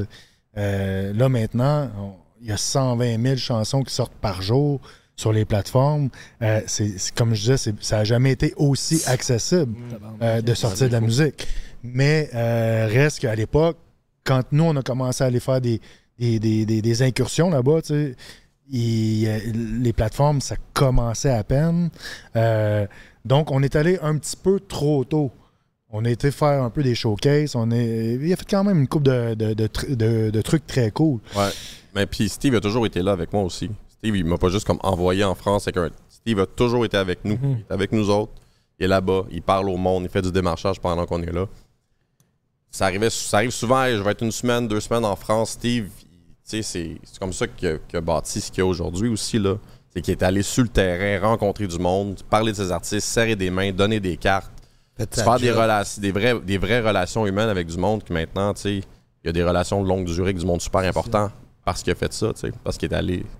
Donc, ça, ça fait vraiment la différence dans le succès du label aussi. là. Moi, aller en France ou euh, partir de Rouen, venir à Montréal, là, ça va près à main. C'est c'est- c'est- c'est- c'est le même temps. C'est moins long en avion aller en France C'est ça. qu'en auto. hein. Puis, Tu sais, la, la réception en France, on voit beaucoup de rappeurs québécois qui essaient des fois de lécher leur accent pour sonner un peu plus à la française. Des fois, je me dis si peut-être ça fonctionne mieux de l'autre côté. Vous, vous êtes trois rappeurs assez québécois-québécois dans votre façon de rapper. C'était-tu plus dur la réception de l'autre côté ou est-ce que les autres ils triplent là-dessus justement parce que vous avez une couleur? Euh, enfin, du coup, je te dirais. euh, euh, Exotique. c'est- en fait, ça, fait l'attrait. Tu sais, mettons, t'as les cowboys fringants qui sont huge en France. Ouais. Moi, je l'ai appris quand j'étais allé là-bas, je savais pas. là. Puis c'est à cause de leur espèce de, de- d'exotisme, la, la façon qu'ils qu'ils parlent le français. Puis, euh, fait que moi, je pense que c'est plus un attrait que tu sais, tu vas pas, tu peux pas essayer de faire du rap français quand t'es pas français. tu sais. Puis, puis moi, pour avoir déjà entendu, pour avoir déjà été en France, puis être juste à côté de des gens qui, de des Français qui parlaient de ça, ça ne les intéresse pas d'avoir d'autres. Tu sais, tant qu'à ça, ils vont écouter des rappers français, tu sais, ils vont pas ça, essayer euh, d'écouter quelqu'un qui veut devenir euh, ça, tu sais. Puis je pense que le. Sais, quand- ça, ça revient au même de quand, quand on était plus jeune, puis on écoutait euh, Funky Family ou I Am, le gros accent, accent marseillais dans, Ouais. dans ta face. tu sais.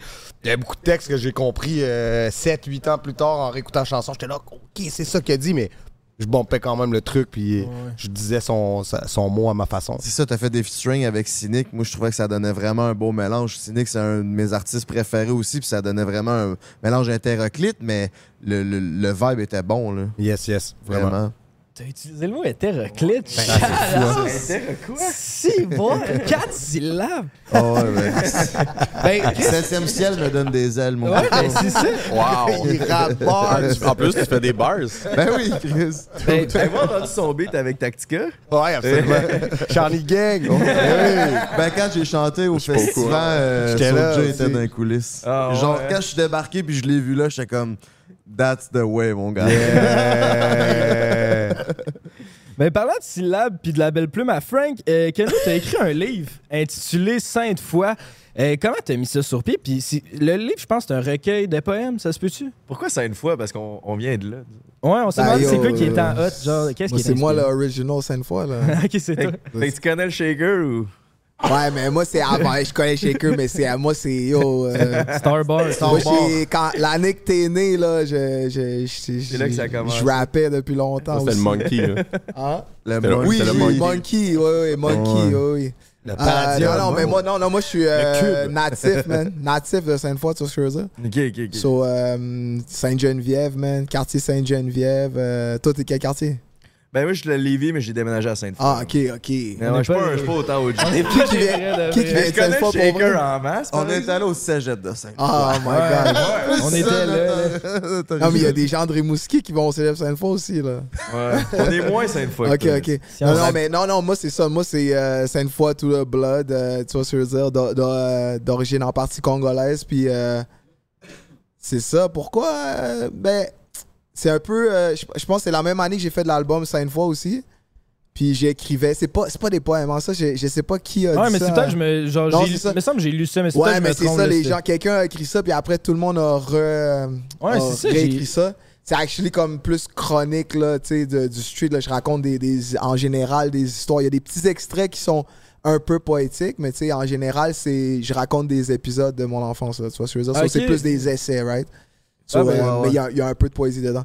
Mais euh, so, euh, c'est ça, c'est juste des stories euh, de, de Sainte-Foy. Je continue d'écrire d'ailleurs. Le deuxième il est plus long, il va être plus touffu. Tu vois ce que je veux dire? À ce moment-là, j'étais vraiment. tu sais, je suis encore à fond sur le rap, mais j'ai, commencé un deuxième qui est, qui est plus, plus épais à paraître éventuellement. Mais c'est ça, c'était plus. c'était le, le sens du mot Sainte-Foy à un moment donné qui, que j'étais comme. Ah, ça c'est nice. Comme, tu vois ce que je veux dire? J'avais jamais compris quand j'étais jeune c'est quoi le sens du mot Sainte-Foy, de comme, même si t'es pas religieux, t'es comme, yo, comme croire en quelque chose, right? C'est comme, c'est ça, le- la religion, c'est croire en quelque chose, point. Tu sais, peu importe en quoi tu crois. so, J'étais comme, this is a topic, je vais faire quelque chose. Let's fucking go. Avez-vous des projets, vous les boys, euh, autres que le rap? Mettons un livre de recettes pour Corias, quelque chose? Je pourrais sortir un livre de poésie qui s'appelle Saint-Eustache. OK. Chris, de bonne idée que t'as là, Ah, j'ai j'ai quand même ce petit projet-là en arrière de la tête. J'en écris un, j'en écris un petit peu par-ci par-là de la poésie, puis peut-être un moment donné, si je fais d'autres. Si, le rap me tente plus ou je veux prendre un break, je vais peut-être faire ça, prendre un break. Oh yeah. Mais euh, Break 15. sinon, je suis déjà sur le prochain album, moi. Fait que. C'est ça. J'ai pas, non, j'ai pas de livre de recettes, je suis pas encore rendu là. Toi, Soulja? Moi, j'ai ou- j'ai ouvert euh, dernièrement, euh, et depuis un mois, j'ai ouvert un petit atelier avec euh, une équipe à moi où on crée des vêtements custom. On crée des œuvres, des peintures, des toiles, des euh, un peu comme des disques d'or, puis tout ça, des, des- des ceintures, des shoes, euh, pour, euh, pour, pour, pour amener avec nous en show. Puis c'est comme j'expliquais au gars tantôt, c'est- tous des gars de mon équipe de tournée aussi qui travaillent là-dedans, qui, qui ont des talents, soit en dessin ou en plein de choses. Puis euh, je suis pas mal là-dedans, je te dirais. Nouvel album, puis euh, le- il y a du cinéma qui se donne un peu. On a, on J'aimerais bien euh, un jour faire un projet de série. Euh, euh, tu sais, euh, série, film, tout ça. Passer de l'autre côté de la caméra. Ça, ça, ça Tu mettre en, en image dans Justine. Voski? Non, je vais commencer avec une histoire sur ta vie au complet. Est-ce que c'est toi qui me joues? Non, non c'est moi qui vais t'écrire. Euh. T'es en route pour un, un prochain album. J'ai- Je t'ai vu, j'ai vu le, le pro- le documentaire que t'as fait sur Off avec Tizo, Ouais. que t'as réalisé en une semaine un album, deux, trois vidéoclips aussi au chalet. Ça se passe-tu tout le temps comme ça ou ça, c'est Non, vraiment non, un projet non, non. spécial? Ouais, c'était vraiment spécial. C'était comme l'objectif. C'était le but de filmer tout ça. Sinon, euh, je, je, per- je perdrais les pédales. Puis je, je, je perdrais le, le- le- le bout du fil. Là, mais, Une machine, mon gars. Quand j'ai vu ça, je suis comme, ils sont débiles. Ouais, c'était fou. Ça m'a pris un petit bout de me remettre de off. Je me suis beaucoup défoncé cette semaine-là, puis euh, ça ça m'a pris du temps à revenir. Mais euh, tu sais, là, là, j'ai beaucoup de shows, puis je pense qu'après, début d'année, je vais retomber en studio Pour euh, remettre quelque chose sur pied, puis euh, le- me donner une petite ligne directive aussi. Tantôt, Corey disait, c'est le moment quand tu fais un album, c'est quand tu as trouvé ta ligne directive, puis des fois, tu la trouves pas au début. tu sais. Tu vas faire des tracks, puis là, tu te demandes toi-même où tu t'en vas jusqu'à ce que, oh, OK, là, tu tombes dans ta ligne, puis tu Prendre, reprendre du studio tranquillement. J'ai une grosse année de show qui arrive. Écrire la vie de Corias aussi, donc... euh, Quand t'écris, là, je sais que tu fumes quand même pas mal de weed. Là, t'étais quand même, Est-ce que tu fumes en écrivant ou t'es pas de. ou t'aimes mieux pas fumer, mettons? la vraie vérité de vérité, c'est que je fume toujours. Mais, qu'est-ce qui est nice, c'est que le dernier non conventionnel, l'année passée, de, de- pendant quatre mois, j'ai arrêté de fumer. Donc, euh, puis, ça a tombé que j'ai fait mon album dans ce time-là. Donc, j'ai fait un album complètement à jeun. C'était la première fois de ma vie que ça m'arrivait. J'ai vraiment aimé l'expérience. J'étais- beaucoup plus en forme quand venait le temps de faire l'album. Tourner les coins moins ronds. euh, sais, je pogne le, le mal de tête arrivait euh, plus tard, mettons, là, tu sais. Fait que, euh, non, non, j'ai aimé mon expérience. Puis là, là, ça fait deux ans que je bois plus. Donc, tu sais, je- mon weed est vraiment. Mais tu sais, je suis quelqu'un beaucoup dans l'espace. Justement, moi, j'ai besoin d'un gars comme Steve qui est terre à terre, mais tu sais, qui est aussi game de gamer, mais qui est terre à terre. Ce qui veut dire que quand moi, j'y arrive avec une histoire grosse de même, capable de me dire, OK, Kevin, assis-toi. La même histoire, mais courte de même, tu sais, dans le mode réaliste. là. Parce que, parce que moi, je suis comme à Steve, bon, lundi, on part, on fait single avec Corey, on va à Tokyo, on saute en parachute d'un shit pour atterrir sur un bateau. Tu vois, c'est un peu le genre de délire que j'y amène. Mais lui, il essaie de mettre ça de même, puis dirait, ça, c'est ça c'est réaliste, ça, c'est les moins, tu sais. Fait Ouais, je pense que tu voulais qu'on tourne notre clip en Europe du Nord, quelque chose de même. Ouais, là. ouais, voilà. que Ça va se faire. C'est ça, exact. Puis vous, la, la consommation, quand en, en produisant, ça se passe comment? Moi, ça, ça, c'est sobre pour créer. Euh, je te dirais que dans mon jeune temps, j'ai, je suis tombé à- à- dans- avec les, les amphétamines pour créer quand j'ai commencé à écrire du rap dans ma vingtaine. Puis euh, ça, c'est quelque chose, mettons, qui te donne beaucoup de, de confiance en toi, qui te permet de rester réveillé, tout ça, mais c'est vraiment la meilleure chose pour créer, c'est, l'inspiration naturelle, la dopamine naturelle. Il n'y a pas de meilleure ouais. façon de créer. Après le, ça, reste, le ça devient juste une béquille, ça devient complètement brouiller la créativité. Tout ça est illusoire. Il faut créer la- la- les, idées, les idées claires, tu sais.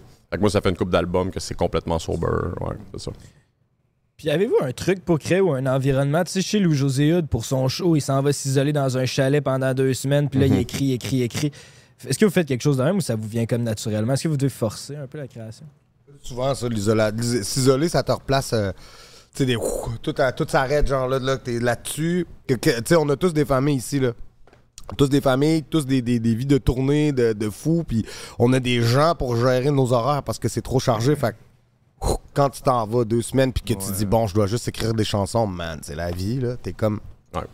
Ça fait chier quand tu commences au studio, puis que là, tu commences à être chaud, puis tu dois revenir dans, dans cinq jours ou, ou six jours. Tu sais, t'es pas tout le Ouais. temps dedans, comme t'es réchauffé, là, t'es en au chalet, t'es tout seul, là, t'es Chris, yo, t'es branché 4 heures du matin, tu te réveilles, tu continues, donc t'es t'es toujours sur ton.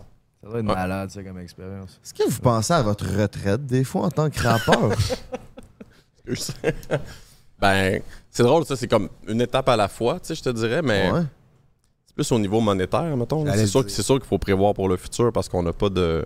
On n'a pas de 9 à 5 euh, où est-ce qu'on a une sécurité financière à long terme et tout ça. Euh, mais je te dirais que la retraite d'être rappeur, c'est une étape à la fois pour l'instant. Je me vois encore faire ça. J'ai encore des projets, j'ai encore, de la- j'ai encore des idées pour des albums, j'ai encore tout ça, tu sais. Fait que. Je le sais pas. Puis tu sais, on dirait qu'il y a quelque chose qui est drôlement perçu dans le fait d'être un vieux rappeur là, dans le public. Là. Tu sais, Les gens me disent souvent ça. Tu tu vois-tu un vieux rappeur? Les gens trouvent ça weird un peu parce que le rap est tellement jeune, la culture hip-hop sont- est tellement jeune qu'on n'en voit pas encore. Là, on commence à en voir un peu plus. Là. On a Jay-Z qui sont dans la cinquantaine. Snoop Dogg, on dirait qu'il est prêt à rentrer au CHSLD. Il bon point, man. Vrai, il a l'air d'une une petite matante un peu, Snoop Dogg. Mais cet été, Shout j'ai out vu, Snoop, euh, mais yo, bref. J'ai vu Be Real cet été au, fest- au FEC. Ouais. Je l'ai vu spit. Puis il, il arrive proche de 60 ans, puis yo, il Ouais, spitait là-dedans, ses verses. Même chose pour les, les gars Moi, je d'IAM. me suis dit, hey, moi, je veux spit comme ça à son âge, c'est ça, genre, ça motive. Même les, les gars d'IAM, tu sais, qui viennent de faire le, le, le show avec l'Orchestre Symphonique de Montréal, tu sais, les gars, ils ont presque 60, là. Oh, Ils ouais. il y a 60 kek. Shuriken, il a l'âge à ma mère.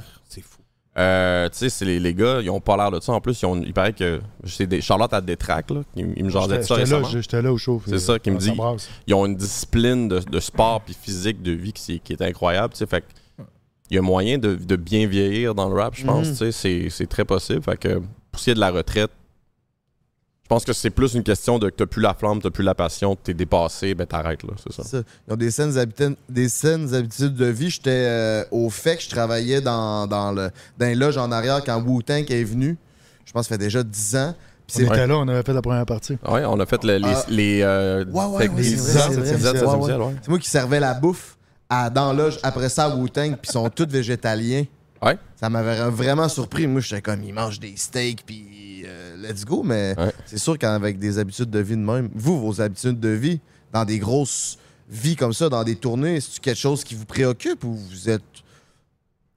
Moi, j'ai, j'ai- j'ai- c'est les raisons pour lesquelles je bois plus. C'est qu'à un moment donné, ça te pète d'en face, là, la fatigue, le- le, le chilling, la, la, la, la vie de rockstar à chaque jour, là, à un moment donné, c'est comme. En C'est plus- sûr que ça pète, tu sais. c'est sûr que- chest sur le stage, toi, fait qu'il faut quand même que tu te gardes un Ouais, petit... c'est ça, ça me donne chaud. Puis il faut, il faut regarder Non, son ouais. cardio quand tu fais des. Ouais, là. l'entraînement. Moi, je laisse, je laisse mon oui. cardio aller, là. Je, je le sens là, dans les 10 premières minutes du show, c'est hard. Ne serait-ce que pour pouvoir performer sur scène, sur scène être à l'aise, être à son 100%, il faut, que- faut que tu gardes une certaine euh, forme Parce que dans le physique, rap, tu bouges beaucoup. Tu n'es pas, t'es pas planté ouais. devant ton micro. à- Mm. Tu es toujours en train d'aller chercher le monde un par un. Ouais, ouais, ça bouge. ça va vite. C'est Ouais. c'est du sport, tu sais. Puis, euh, ça ressemble à ça, tu sais. Puis, je pense que n'importe qui qui a des, des habitudes de vie euh, douteuses à long terme. Ah, tu pognes ton, tu ton mur, garanti. Même chose au niveau de la nourriture, les loges, tout ça. Moi, mes lo- ma loge, je la trouve plate en maudit à comparer à Fouki. Lui, il est plus jeune que moi, I guess. Là.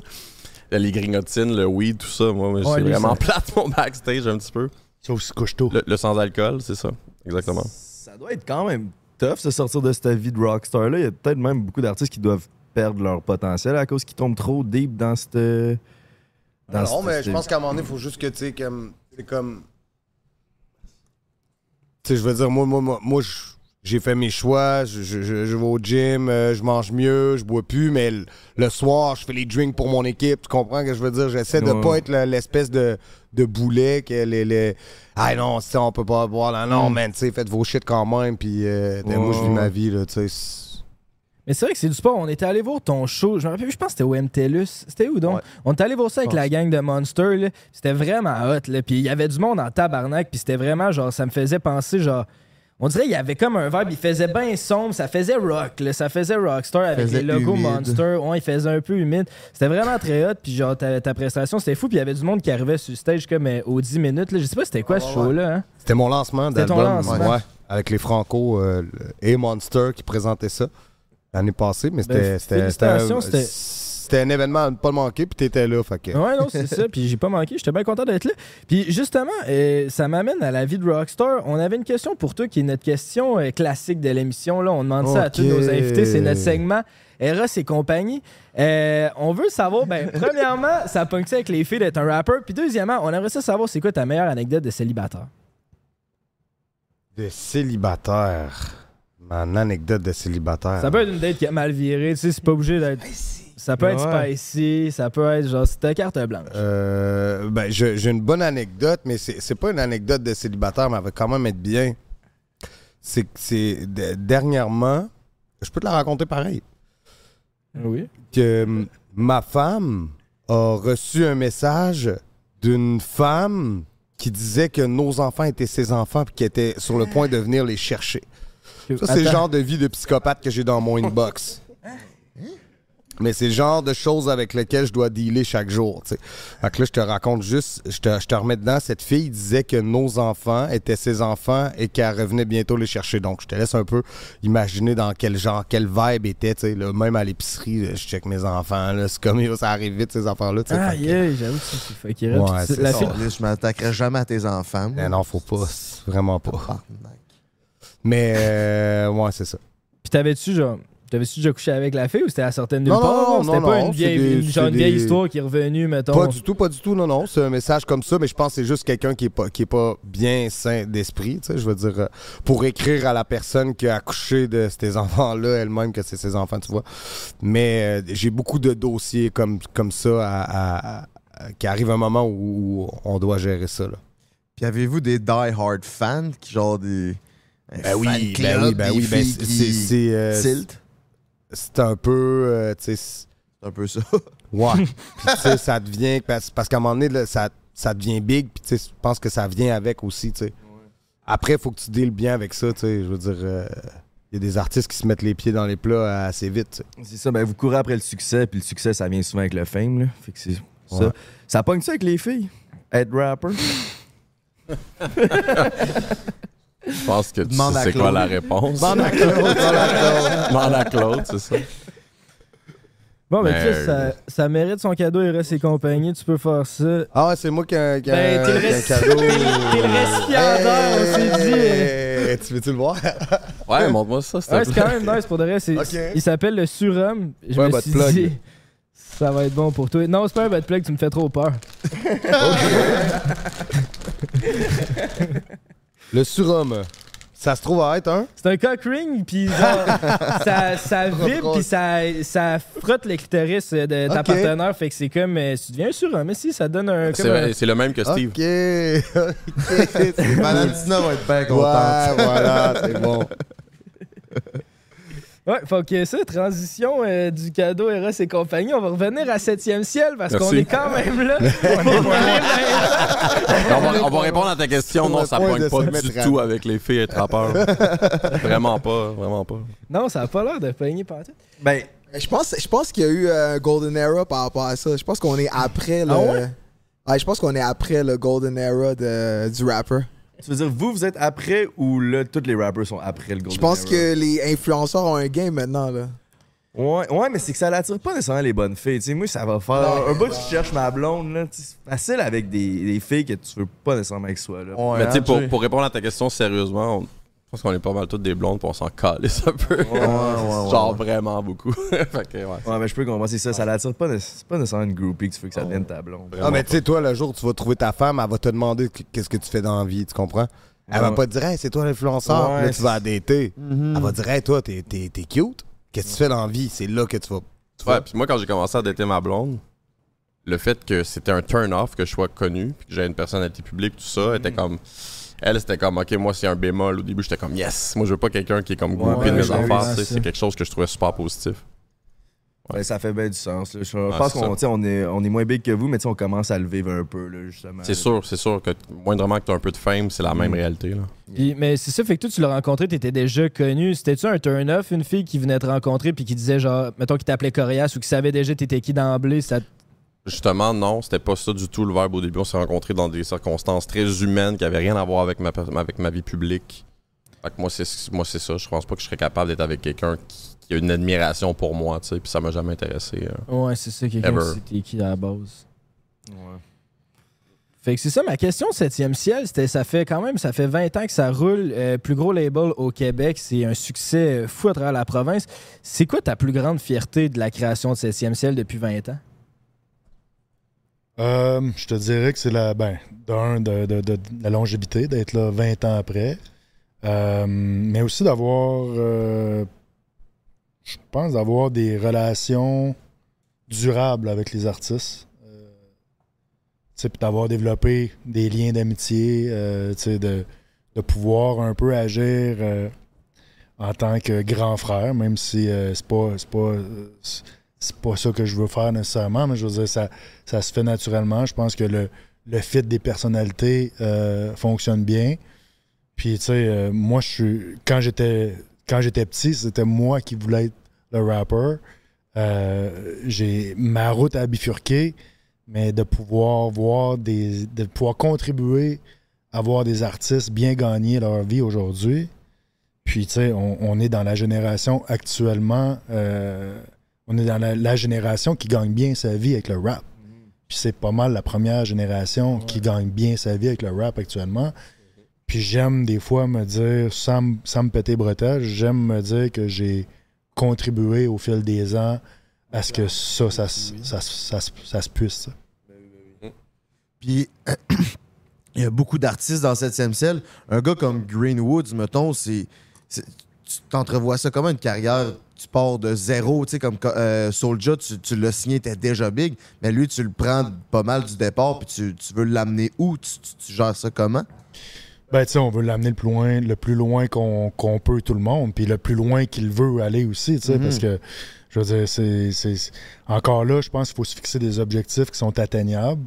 Euh, puis il faut y aller un pas à la fois, euh, tu sais, puis euh, pas trop, pas trop voir la montagne haute, parce que quand tu vois la montagne trop haute, c'est là que c'est décourageant, tu sais. Monte tranquillement, tranquillement, puis solidifie tes acquis. Je pense que c'est ça qui est important, tu sais. Puis un nouvel artiste, comme j'ai dit, ça va être de plus en plus difficile à, à cause de l'offre. Exact. tu sais. Puis quand je dis l'offre, c'est pas juste l'offre musicale, c'est l'offre de contenu en général, tu sais. Puis, puis, puis les podcasts en font partie aussi, tu sais. Je veux dire, avant, les gens vont aller écouter de la musique. Beaucoup de gens maintenant vont écouter des podcasts, puis c'est correct, tu sais, la, la multiplica- la multiplication d'offres fait en sorte qu'on est de plus en plus diverti, mais ça devient de plus en plus difficile de se démarquer. Donc, je pense qu'il faut, se fixer des objectifs euh, atteignables, puis surtout prendre des moyens de, de les atteindre. Parce que c'est ça, c'est, ça doit être dur de gagner sa vie avec la musique parce que je me demande c'est quoi les sources de revenus. Tu sais, quand tu joues pas à radio, là, t'as les streams, mais les streams, vous devez pas faire ben ben d'argent avec ça, à moins que tu streames 3 millions. Ben, quand tu fais du volume, tu sais, ça, ça, ça, ça ramène les, les streams, là, je veux dire. Au Québec, il y en a qui pourraient garder leur- euh, gagner leur vie juste avec les revenus qu'ils font en stream? Ben, ça dépend, c'est quoi. Tu sais, je veux dire, tu peux gagner ta vie avec des, des revenus modestes. Ça dépend ce que c'est. Ça dépend de ton, ton, ton niveau de vie. C'est sûr, euh, je veux dire, il y a du monde qui sont capables de vivre avec euh, des, des niveaux de vie assez bas. Puis à ce moment-là, tu peux, tu peux vivre avec ce que ça va générer. Mais tu sais, je pense que pour en tant qu'artiste, pour bien gagner sa vie, il faut que tu multiplies le- l'ensemble des revenus. Donc, faire du show, euh, faire des droits d'auteur, faire du stream, faire placer des fois de, la musique en, en- pub ou en télé. De, la, de la commandite, euh, du, Des, des pubs pour Maxi. des trucs comme C'est ça. vrai, t'as fait ça, toi. Mais bref, c'est- ce qui est payant, le plus payant, c'est les spectacles, on s'entend. Ouais, c'est c'est ça. c'est là qu'on fait le gros de notre argent. là. T'as senti- t'as vécu ça comment, signer avec euh, une grosse euh, multinationale comme euh, Monster? Hey, si, c'était. de- Puis, on, on l'a vu, moi, Steve, que, c'est- comme ils ont pas euh, envoyé des perches à tous les rappers. Fait on était comme, Chris, c'est- cool. Puis après, moi, je connais bien le monde du skateboard, tout ça. Fait que j'en connais des. Je connais des skaters, tu qui ont déjà eu des. des, des, des, des commandites euh, tout ça, des athlètes. Puis là, ben, ce que moi j'ai décroché, c'est une commandite d'athlète. Donc, euh, euh, c'était une première pour moi d'avoir un vrai commanditaire, tu sais, qu'autant qui me supporte en tournée euh, partout. Puis, tu sais, je veux dire, euh, ça a même, été- tu sais, je te donne un exemple, tu sais, je veux dire, euh, le, le MTLUS, là, ben, Monster est revenu pour, nous- pour qu'on ait plus de lumière, tu sais, ils nous ont ramené de l'éclairage de plus, puis des, des- des mini-détails comme ça. On, Puis, on- on leur a demandé. là. ouais, c'est ça. À la sortie du show, il était là pour donner Mais- des monsters. Ouais, Ils c'est sont ça. là pour. euh, ouais, ouais. Mais euh, bref, c'était- tu sais, je veux dire, euh, un rapper qui décroche une commandite d'athlète, là, on amène le rap ailleurs encore, c'est cool, tu sais. Je pense que peut-être d'autres vont pouvoir en profiter, d'autres que moi, euh, dans les années à venir. C'est ça que je trouve intéressant aussi dans ton parcours, c'est que tu t'as eu un passé criminel, mais t'as réussi vraiment à avoir une- de la rédemption, puis il y a des grosses compagnies comme ça qui te font, qui te font une place. C'est vraiment intéressant, ça. À un moment donné, tu sais, c'est quand question de choix, puis tu sais, quand t'es, sûr de ta bebelle, là, tu sais, tout peut t'arriver, là, t'es à l'abri de rien. là. 100%. Puis, tu sais, quand, genre, euh, Martin Matt avait fait. euh, il avait signé avec Maxi, là, il y avait eu quand même, genre, un petit scandale. là. Il y avait du monde qui le traitait de sell-out à cause que c'était, genre, une grosse multinationale. Ouais. Puis moi, je suis pas d'accord avec ça, là, tu sais. By the way, utilisez le code break 15 si euh, vous voulez acheter un produit sexuel, mais tu sais, dans le sens, faut que tu gagnes ta vie. By the way, utiliser le code pour Non, acheter un jeu genre, sexuel.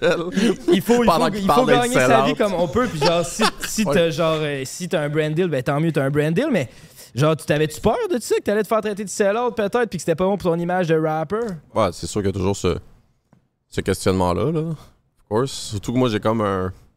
J'ai une petite tendance à pas raffoler de la pub en général, puis à savoir comment que ça peut être nocif, puis tout ça, puis que c'est le, le capitalisme sauvage, euh, je l'ai pas, pas dans mon cœur, tout ça, tu sais, mais faut faire la part des choses, là.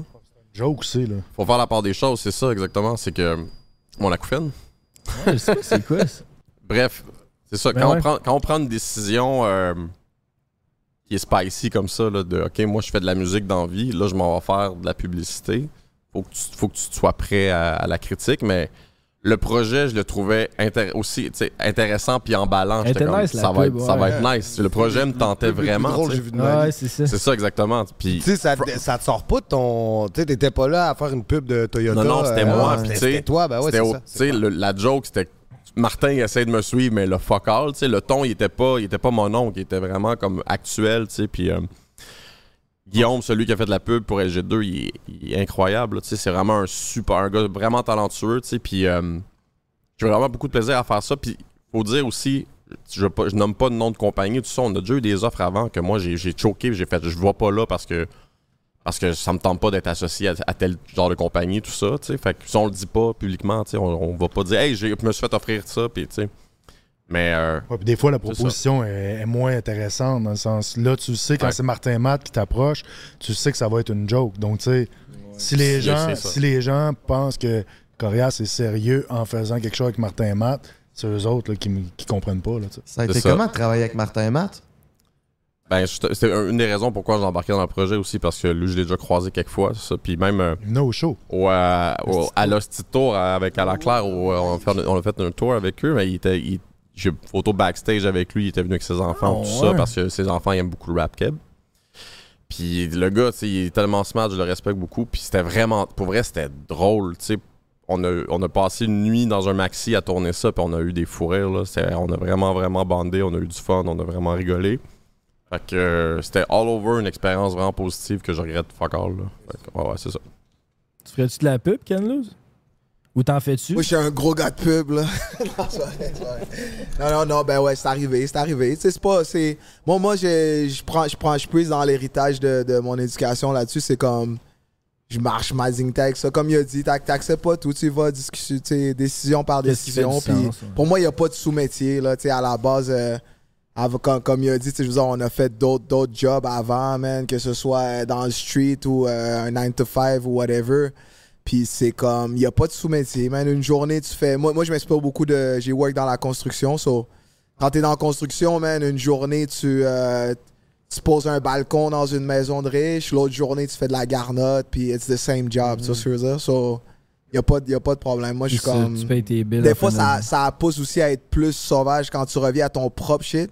Quand tu fais de- des trucs de, de contrat comme ça, là, tu fais plus la demande de, de, qu'on, te demande, right? Puis après, quand tu reviens à ton propre shit, on dirait que tu as envie d'être plus euh, sauvage là, avec ton, avec ton truc. so- Ben, ça peut donner des beaux, euh, des beaux morceaux comme la tune sur le recyclage que vous avez fait avec Alaclaire. Ben oui, ben oui. Ça, c'est non, non, sans, nice, sans là. honte, là. Je te dirais même, euh, même au niveau solo, tu sais, une, une track que, que j'ai faite qui, est- qui est de, tu sais, c'était, c'était une commande là, d'occupation double. Puis finalement, ce qu'on a développé au fil du temps, c'est, c'est de se dire, tu sais, t'essayes, c'est pas toujours facile, right, selon le client, mais t'essayes de dire, en plus, je fais un track que je peux feel moi-même, tu sais. Mhm. So, quand tu réussis ça, ça fait comme un 2 pour 1. C'est comme. Finalement, c'est une track que tu, tu, tu- tu fais, puis t'es comme, yo, c'est bon quand même. là. Ça, Exact. C'est pas toujours possible, mais. Non, c'est ça. c'est ça. Ça me fait penser, Fouki, c'est lui qui a, il aurait fait de la tune d'OD. Hein? J'ai pas écouté OD Ouais. cette année. Là. Ouais.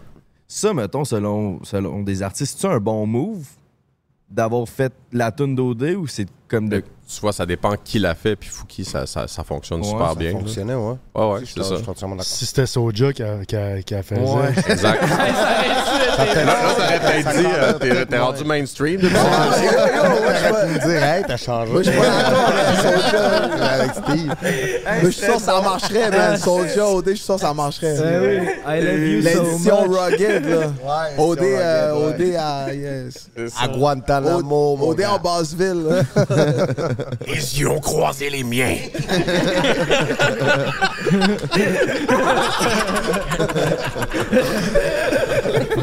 Est-ce que ça aurait été, Hey, ça aurait été la meilleure décision? Hey, ce serait drôle à attendre. La culture du diss track au Québec, ça existe-tu encore, ça? Au States, il y en a plein. On Ouais. dit au Québec, il y, en a pas. Ah, Il il y, en, il y en a moins, je pense. Il y en, il y en a Ouais. déjà eu plein. il y a juste moins de beef. Ouais, c'est ça. Il y en a de temps en temps. Il y en a, il y en a un dernièrement. euh, Ah Il ouais. me semble que c'était Raccoon. euh, Rac- Raccoon avec. euh, Il y a un petit beef avec. euh, C'est qui donc? Cupidon. blanc. Cupidon, voilà. Exact. Ouais. Mais tu sais, il y a- ça arrive de temps en, de temps, en temps, mais c'est pas quelque chose qui est ici. c'est Ça arrive, là, mais c'est vraiment très ponctuel. C'est pas quelque chose. Il n'y a pas une culture qui s'est bâtie autour du diss Ouais, track ici, ça. à part Ouais. dans les Word Up. Tu sais, les Word Up, ça a été, euh, ça a été même, je pense, que c'est quelque chose qui a contribué à faire connaître le rap ici.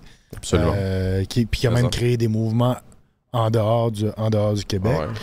Mais, euh, mais c'était tout. C'était c'était amical, tu sais. Puis Ouais, c'est du roast. Les word up, c'est drôle, j'en parlais avec Manifest tantôt. C'est du, c'est du. Le battle rap, c'est du roast. Tu y vas là en connaissance de cause, en sachant que si tu vas te faire roaster, que tu vas roaster l'autre, que tu te serres la main après, c'est tout dans une fraternité. Pour la plupart, ben, il y en a qui c'est des, vrais beefs, mais pour la plupart, c'est ça. Mais un diss track, c'est vraiment une vraie animosité entre deux personnes. Ça reste quand même différent, mais c'est ça. Mais Il y en a quand même de temps en temps, mais Peut-être moins qu'aux States ou. euh. Je sais pas, il y a peut-être aussi les rappers d'un certain niveau. On n'est plus tant là-dedans non plus. Là. Moi, si j'avais un conflit avec quelqu'un, je serais pas vraiment porté à aller au studio faire un diss track. Là. Je pense que Ouais. je me vois plus faire ça, mettons, à mon âge aujourd'hui. Mais euh, c'est ça. Mais même les Mais rap. il y a des sneak diss des fois dans des chansons, par-ci par-là, ouais, ça, ça existe. là. connais, tu connais. Les, les sneaks, des petites pointes, des sneak diss, il y, en a, il y en a tout le temps. Là. Des fois, il- vous le décodez pas, mais moi, j'écoute un album, je suis Oh shit, ok, il l'a dit. Ben oui. Ça serait quoi, Corias, ton featuring de rêve que t'as pas encore fait? Euh, un feat avec Steve pour qu'il gagne un Félix, peut-être enfin.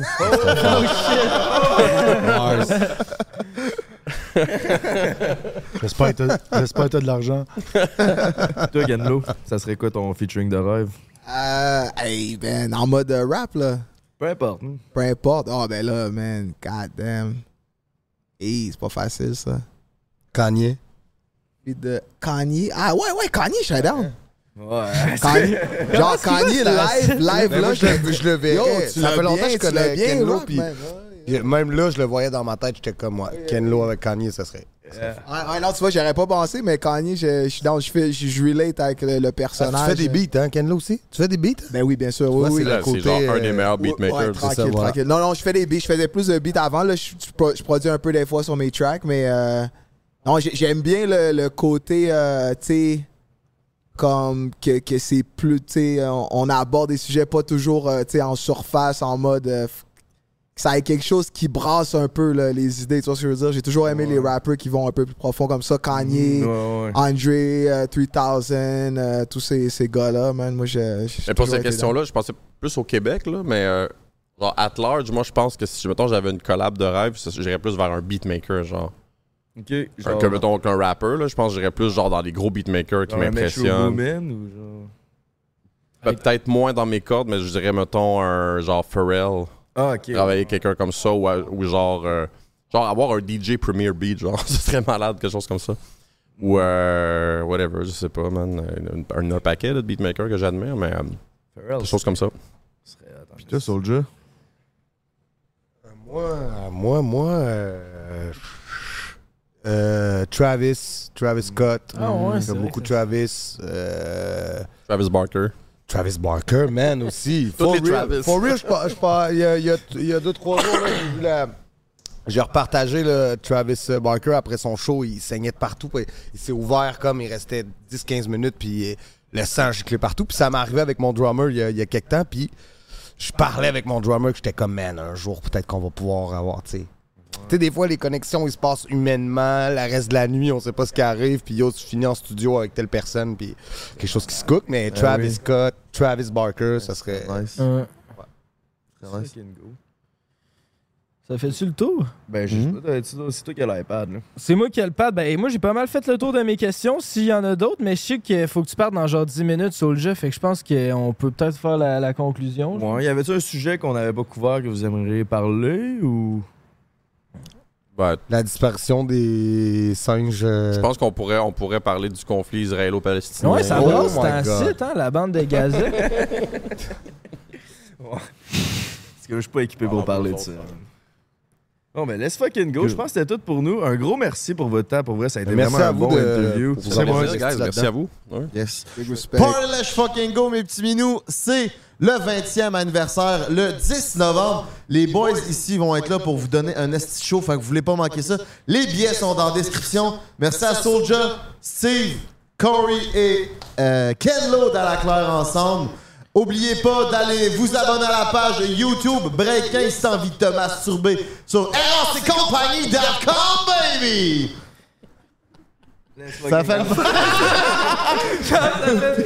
Ça fait le fucking chier qu'on manque votre show, par exemple. Ouais, on aurait vraiment aimé ça On, être là. on s'est fait inviter par Monster à UFC. On va- 30e anniversaire de la UFC au Madison Square Garden. À New York, quoi. Ouais, c'est on est là du 8 au 12. Fait que on était genre tabarnak, ça tombe direct pendant le show. Ça fait fou. Mais c'était pas fois. comme nous autres, euh, c'est le 10 novembre que ça se passe. Il reste encore quelques billets, mais là, ça achève. Fait que dépêche-toi, puis va acheter ça sur le site internet. Sur le site internet, tu peux aussi aller acheter notre. Non, c'est pas vrai, je recommence. Tu peux aller voir sur le 10 novembre. Euh. Ah, tabarnak, mon outro est rough. Je voulais juste faire une plug pour notre Patreon. là. C'est le forfait les vacances du King. On fait tirer 250$ piastres à toutes les semaines. Viens donc nous encourager, ça va nous faire bien plaisir. Puis on se revoit la semaine prochaine. Yep! Peace out. Un break. Prends un break. prend un break toute l'année.